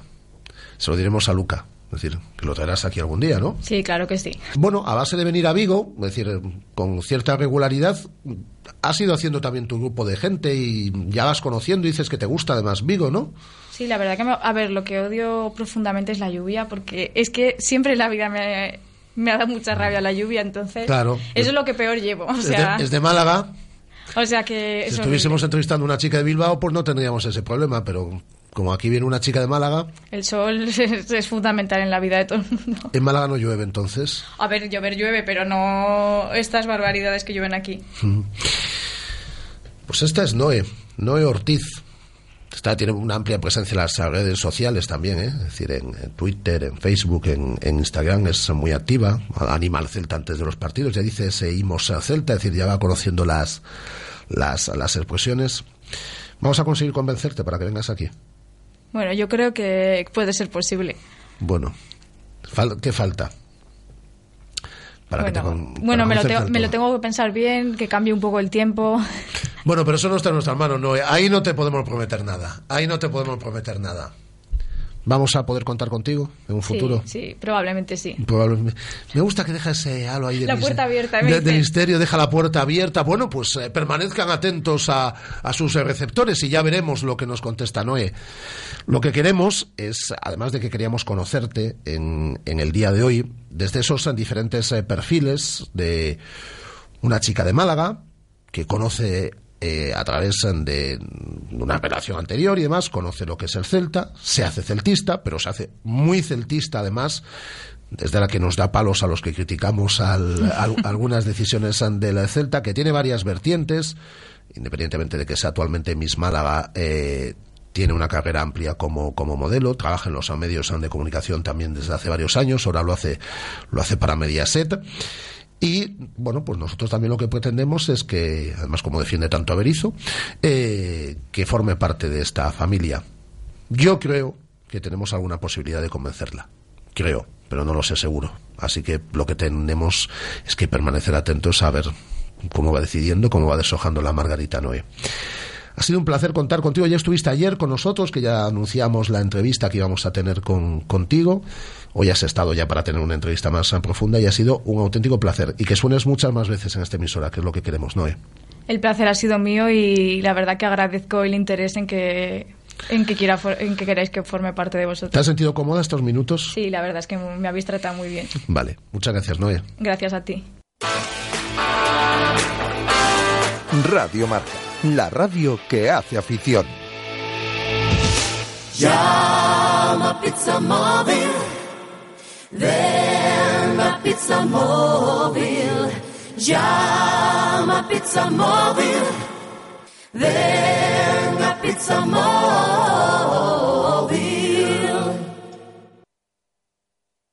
¿Cómo me apetece un chocolate caliente? En Churrería Bretema elaboramos nuestros propios churros y patatillas. Contamos con reparto a cafeterías. Estamos en las inmediaciones de La Miñoca, fotógrafo Ángel Llanos número 12. Teléfono 986 29 67 22. Churrería Bretema, a tu servicio desde 1976. Ya puedes disfrutar de los productos de bodegas Marqués de Bizoja en marquesdebizoja.com. Recuerda, marquesdebizoja.com. Feliz año y feliz Bizoja. Hola José, tengo que organizar una cena y no sé dónde. Pues vete a Restaurante David, en Urzay 72, frente a la estación del AVE. Disponen de un reservado para eventos y además ahora abren los domingos. Síguelos en Facebook y en Twitter o haz tu reserva en el 886-137-750 o en da-bit.es. Algo está pasando en Restaurante David. ¿Te lo vas a perder? Radio Marca, la radio que hace afición.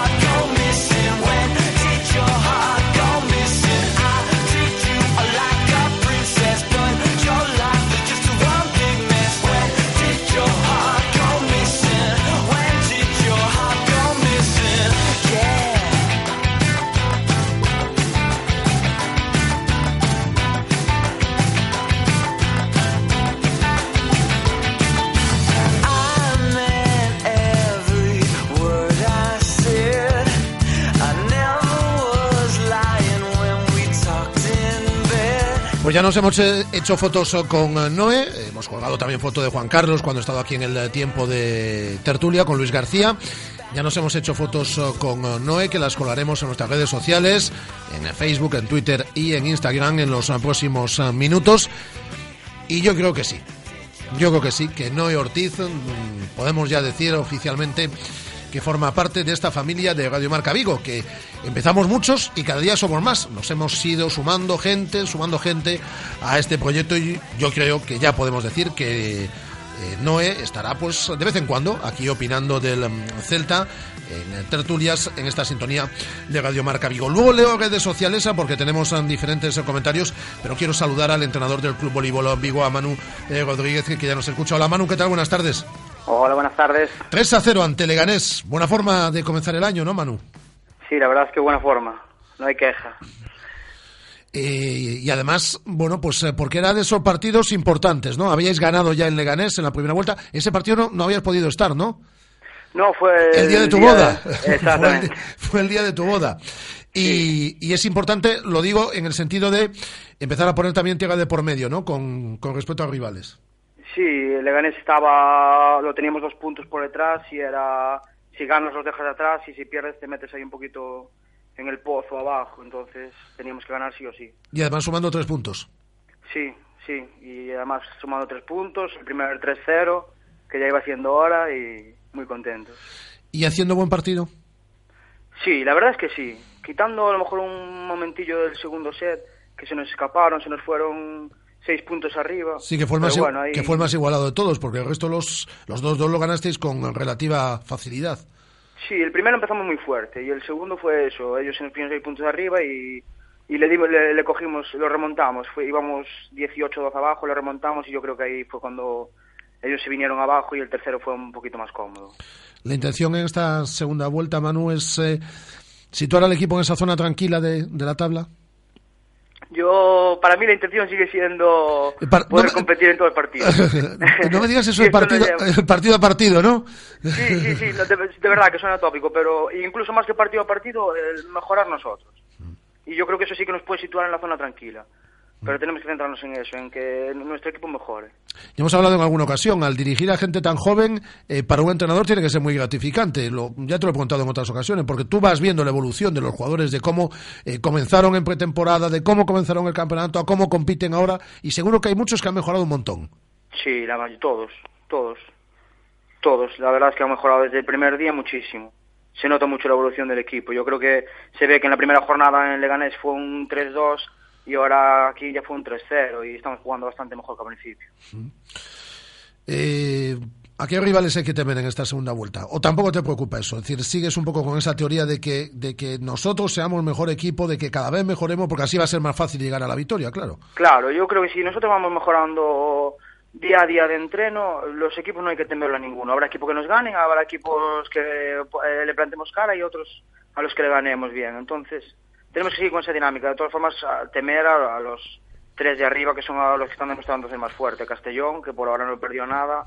Melilla, que está jugando muy bien. Y Jars Mundet, que solo perdió contra Castellón un partido. Y si el equipo eh, sigue eh, mejorando, los números serán mejores, digo en cuanto a puntuación que la primera vuelta, eso seguro. Sí, sí, sí, segurísimo, segurísimo. Si seguimos en esta línea, haremos mejores números.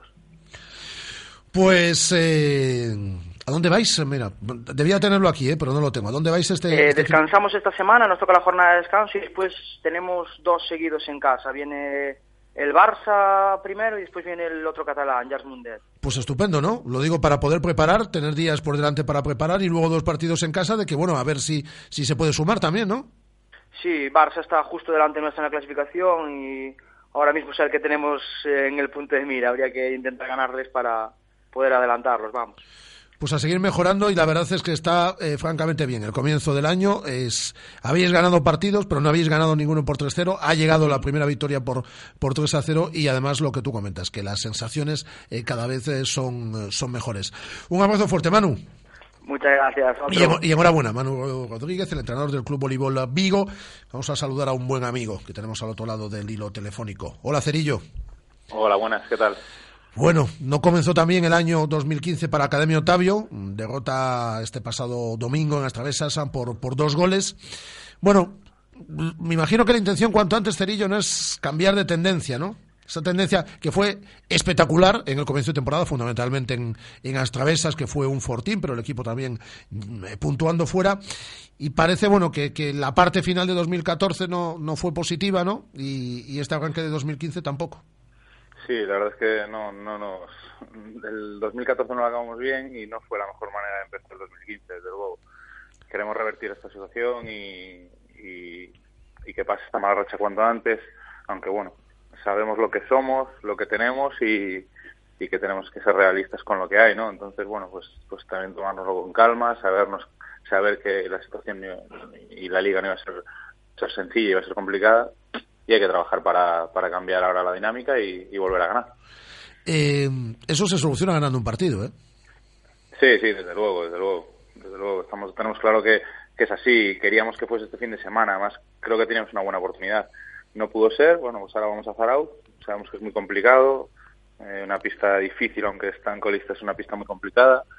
Arbitraje vasco, con lo que eso conlleva. Y bueno, pues, pues nada, a pelear. No queda otra. Eh, creo que os conozco a alguno bien y, sé del, trabajo, pero pregunto, ¿eh? es decir, si me puedes contestar también. El equipo, y lo digo por la juventud de, de, de, de, muchos de sus componentes, ¿se puede haber relajado después de un comienzo muy prometedor y de, de ver que el equipo estaba en esa zona media alta de, la tabla o no se ha bajado los brazos? Tú que eh, entrenas con ellos a diario, el equipo sigue trabajando exactamente igual. No, te, te soy sincero, Rafa, yo, yo, creo que no es una cuestión de relajación, ¿eh? creo que no no es que se hayan relajado por el comienzo, creo que es lo que tenemos y lo que tenemos es que, que somos capaces de lo peor, de lo mejor y, y, de lo peor. y a veces de lo peor también. Eso le pasa que... a la gente, eso pasa mucho con un equipo joven, ¿eh? Siempre.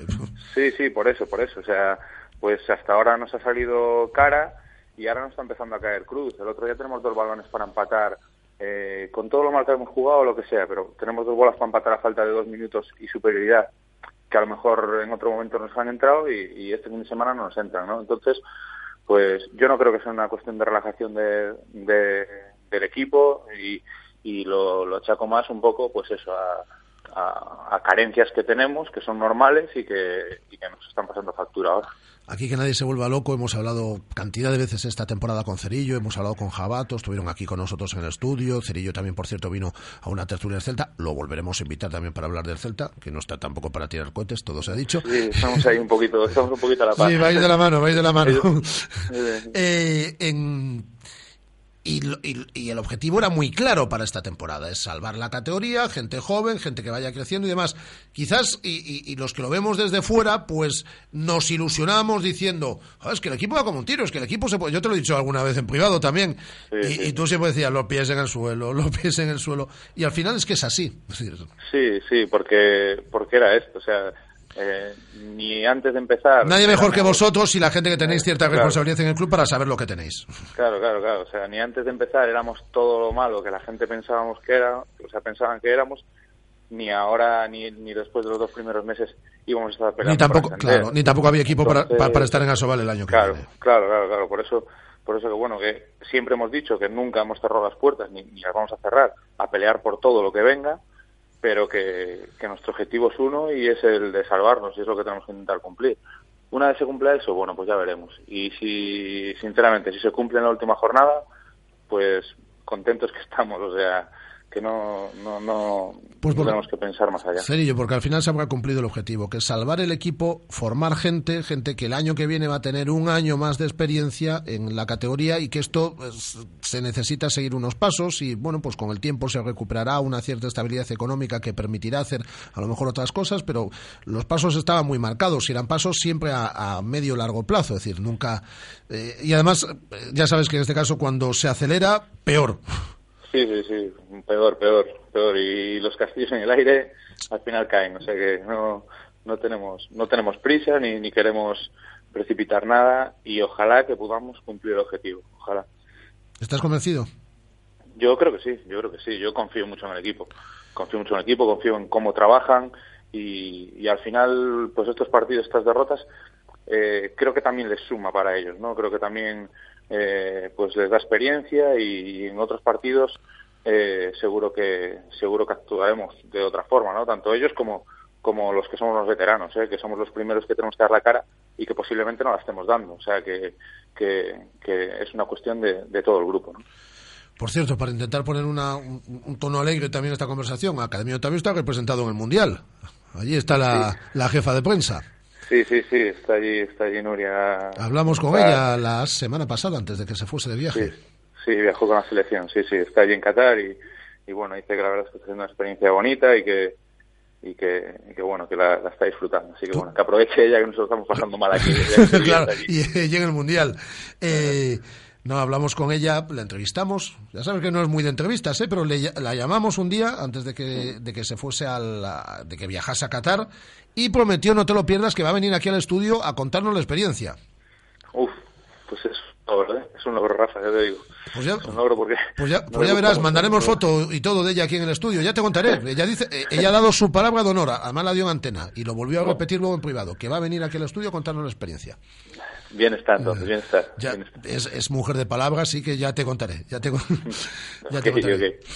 A seguir entrenando, eh, que llegue cuanto antes esa primera victoria, porque seguro que cuando llegue, pues eh, llegará muchas más detrás y que no se prolongue esta situación eh, complicada de la parte final de 2014 y de este arranque de 2015 para, para Academia Otavio. Un abrazo fuerte, Cerillo. Vale, muchas gracias. Cerillo, el eh, director, el manager eh, y uno de los jugadores veteranos de este Academia Otavio, que no ha comenzado bien 2015 y tampoco había. eh, eh, que no ha comenzado bien 2015 y que tampoco había acabado bien 2014. En 14 horas y 49 minutos está por aquí Guada y nos va a contar en un instante todo lo que nos dicen en eh, redes sociales. Radio Marca, la radio que hace afición. Llama Pizza Móvil. Ven a Pizza Móvil. Llama Pizza Móvil. Ven a Pizza Móvil.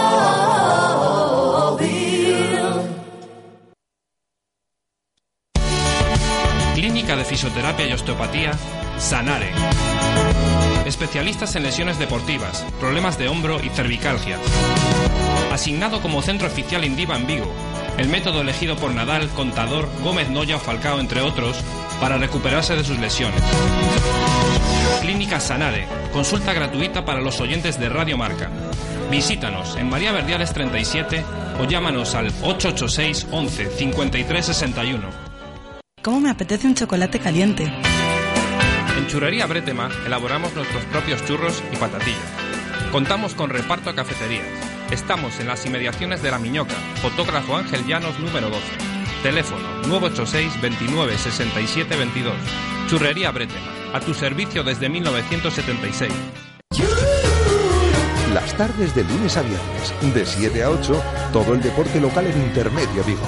El Celta, el Polideportivo, las secciones más interesantes con Rafa Valero. Radio Marca Vigo, 87.5.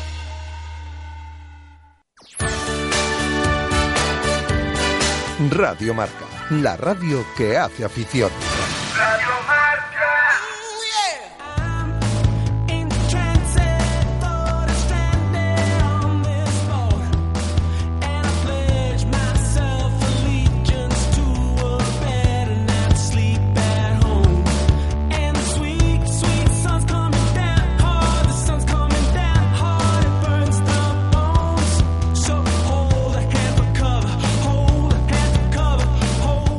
Directo Marca Vigo.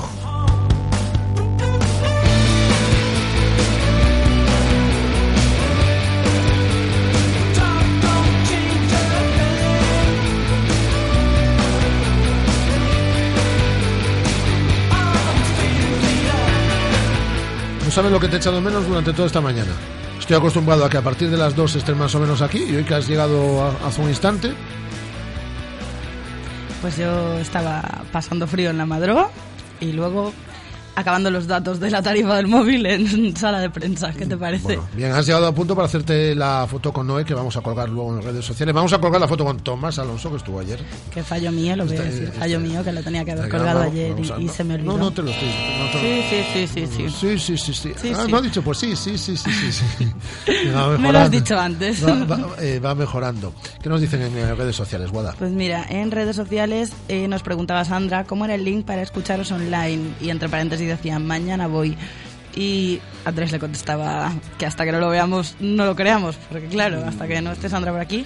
Lleva, lleva anunciando Sandra la presencia, ahí su interlocutor es Andrés, es el que Y aquí está su ha- botella de ha- vino. habla con ella. Y aquí- que ya le voy a decir a Sandra, le doy dos semanitas, porque yo ya probé No, la mía no, y estaba no, muy rica. no, vamos, va- vamos a ser más exigentes. Le, le damos a Sandra el día de mañana. Vale. Si mañana no está aquí Sandra, si no viene mañana Sandra aquí, la botella vuela. Bueno, y para todos los que estén como Sandra, www.radiomarcavigo.com barra directo para escucharnos online. Muy bien. ¿El qué? De momento. De momento. De momento. Tenemos sorpresas esta semana, la que viene. Estas, no, no, esta semana. Esta semana tenemos muchas sorpresas. Eh, sí. Ah, bueno. Muchas sorpresas. Eh, estad atentos a esta sintonía que siempre estáis y a nuestras redes sociales, porque os vamos a contar muchas, muchas novedades a lo largo de esta semana. Todas para bien, ¿eh? Todas para bien. Muchas novedades. Muchas sorpresas. Dice Fran también, temporada decepcionante, sobrados por plantilla en mitad de tabla, al final y oportunidad única tirada en copa para el celtismo. Nos dice también Marcos Rincón, eh, eu rompín a roda do radiocassette de tanto dar voltas para atopalo, 87.5. Nos dice Yago Costa del Río. Esta semana habrá novedades. Esta semana habrá novedades. Nos dice Yago Costa del Río. ¿Os extraña que vaya poca gente a Getafe el lunes 9 menos cuarto y la más barata 60 euros? Al final son política, 60. Sí, señor. A ver, eh, los precios de las entradas que sacó el Getafe para el partido contra el Celta Son los mismos que los del Real Madrid. son los mismos que sacaron el fin de semana pasado para el partido contra el Real Madrid, en los que la entrada más barata costaba eso, 60 euros. La peña del Celta, que está en Madrid, Morriña Celeste, llamó a Getafe para preguntar, antes de que saliesen las entradas, cuánto iban a costar y, al- a, la, peña Morriña Celeste le dijeron que sobre 30 euros. Entonces hay ahí un caos que nadie sabe cuánto van a costar las entradas, si de verdad son 60, si de verdad son 30, si el Getafe se ha equivocado. Hoy a lo largo de la mañana estuvieron llamando, todavía no consiguieron hablar con, con el club, pero mm, mañana podemos decir, a ver cuánto cuestan definitivamente las entradas. Muy bien, ma- más comentarios. nos dice Margarita también, totalmente de acuerdo con Noé. Es tan guapa por dentro como por fuera. Ojalá la podamos escuchar más veces. La podréis escuchar más veces. Oriol Monteagudo nos dice, primera vez que escucho Radio Marca Vigo y ha estado genial, sobre todo con la presencia de Noé Ortiz. Pues podrás escuchar más veces a Noé y nos podrás escuchar a nosotros todos los días, de 1 a 3 y de 7 a 8, y las 24 horas de programación de Radio Marca Vigo. Ayer dejamos con la palabra en la boca a José Manuel. Estaba hablando de Eduardo Berizo, de que había cambiado de, de idea, y le tuvimos que decir, oye José Manuel, que son las a 3 de la tarde. Eh, Hola José Manuel. Hola, muy buenos días. A nuestros oyentes, que todos son amigos, para nosotros no queremos nunca dejarlos con la palabra en la boca. Así que dicho lo cual, Agradecido. eh, recupera lo que ayer estabas diciendo. Bueno, en principio yo os empezaba ayer comentando que estaba enfadado, decepcionado y engañado. Pues es así, estoy enfadado, decepcionado y engañado. Y ya han pasado un par de días del partido. Por otro lado, sabéis que yo generalmente he defendido a Berizzo porque, bueno, pues porque creía y tenía fe en él. Bueno, pues realmente lo que comentaba. Para mí, mm, para mí ha mentido. Y ha mentido de una forma escandalosa. Estoy oyendo a los eh, determinados eh, compartientes dentro de vuestro programa, donde hablan, dicen y comentan que, hombre, algunos, otros no, pero bueno, que, hombre, que hay que darle tal, porque... fíjate Somos muy que- plurales, ¿eh? Aquí hay opiniones de todo Sí, tipo. sí, por supuesto, sí, pero a lo que yo me voy, que realmente yo pensaba igual, o sea, que tampoco estoy diciendo nada del otro jueves. Lo que realmente, mira, me decepcionó fueron tres temas puntuales. En primer lugar, Berizzo miente en el momento en que dice que nunca cambiaría su estilo y él lo cambió. Que nadie se llame, porque yo en principio siempre pensé, bueno, mete a Augusto de lateral, pretenderá echar un poco a banda Radoya si es necesario, echar el equipo arriba, para nada.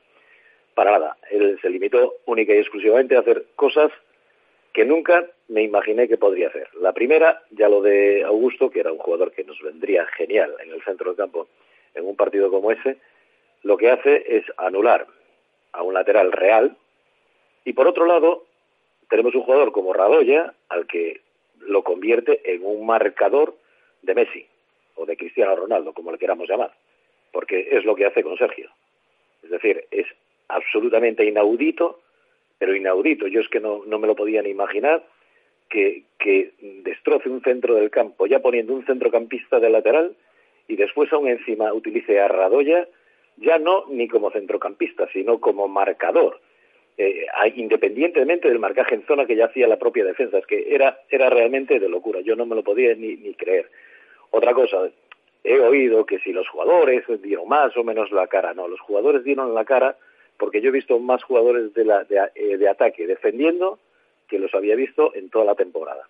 He visto a Larry Bay atrás, he visto, a, pero defendiendo, he visto a Orellana, he visto a, a nuestro Nolito, como tú dices. En fin, eh, he visto cosas que no me las podía ni imaginar. Esto no es culpa más que de una persona, del que decidió, del que decidió inventarse algo cuando ya veníamos de tres partidos, independientemente de lo de la Copa, que yo siempre lo dije, veníamos de tres partidos donde estábamos marcando una evolución, y yo creo que positiva. En Sevilla demostramos que estábamos ahí, que éramos un equipo competitivo y que, bueno, estábamos con, jugamos con 10 todo el partido prácticamente, pero que podíamos haberlo llevado incluso. Después fuimos, eh, jugamos en Bilbao. En Bilbao hemos ganado un partido contra el Atlético de Bilbao por 0-2, pero jugando como casi siempre.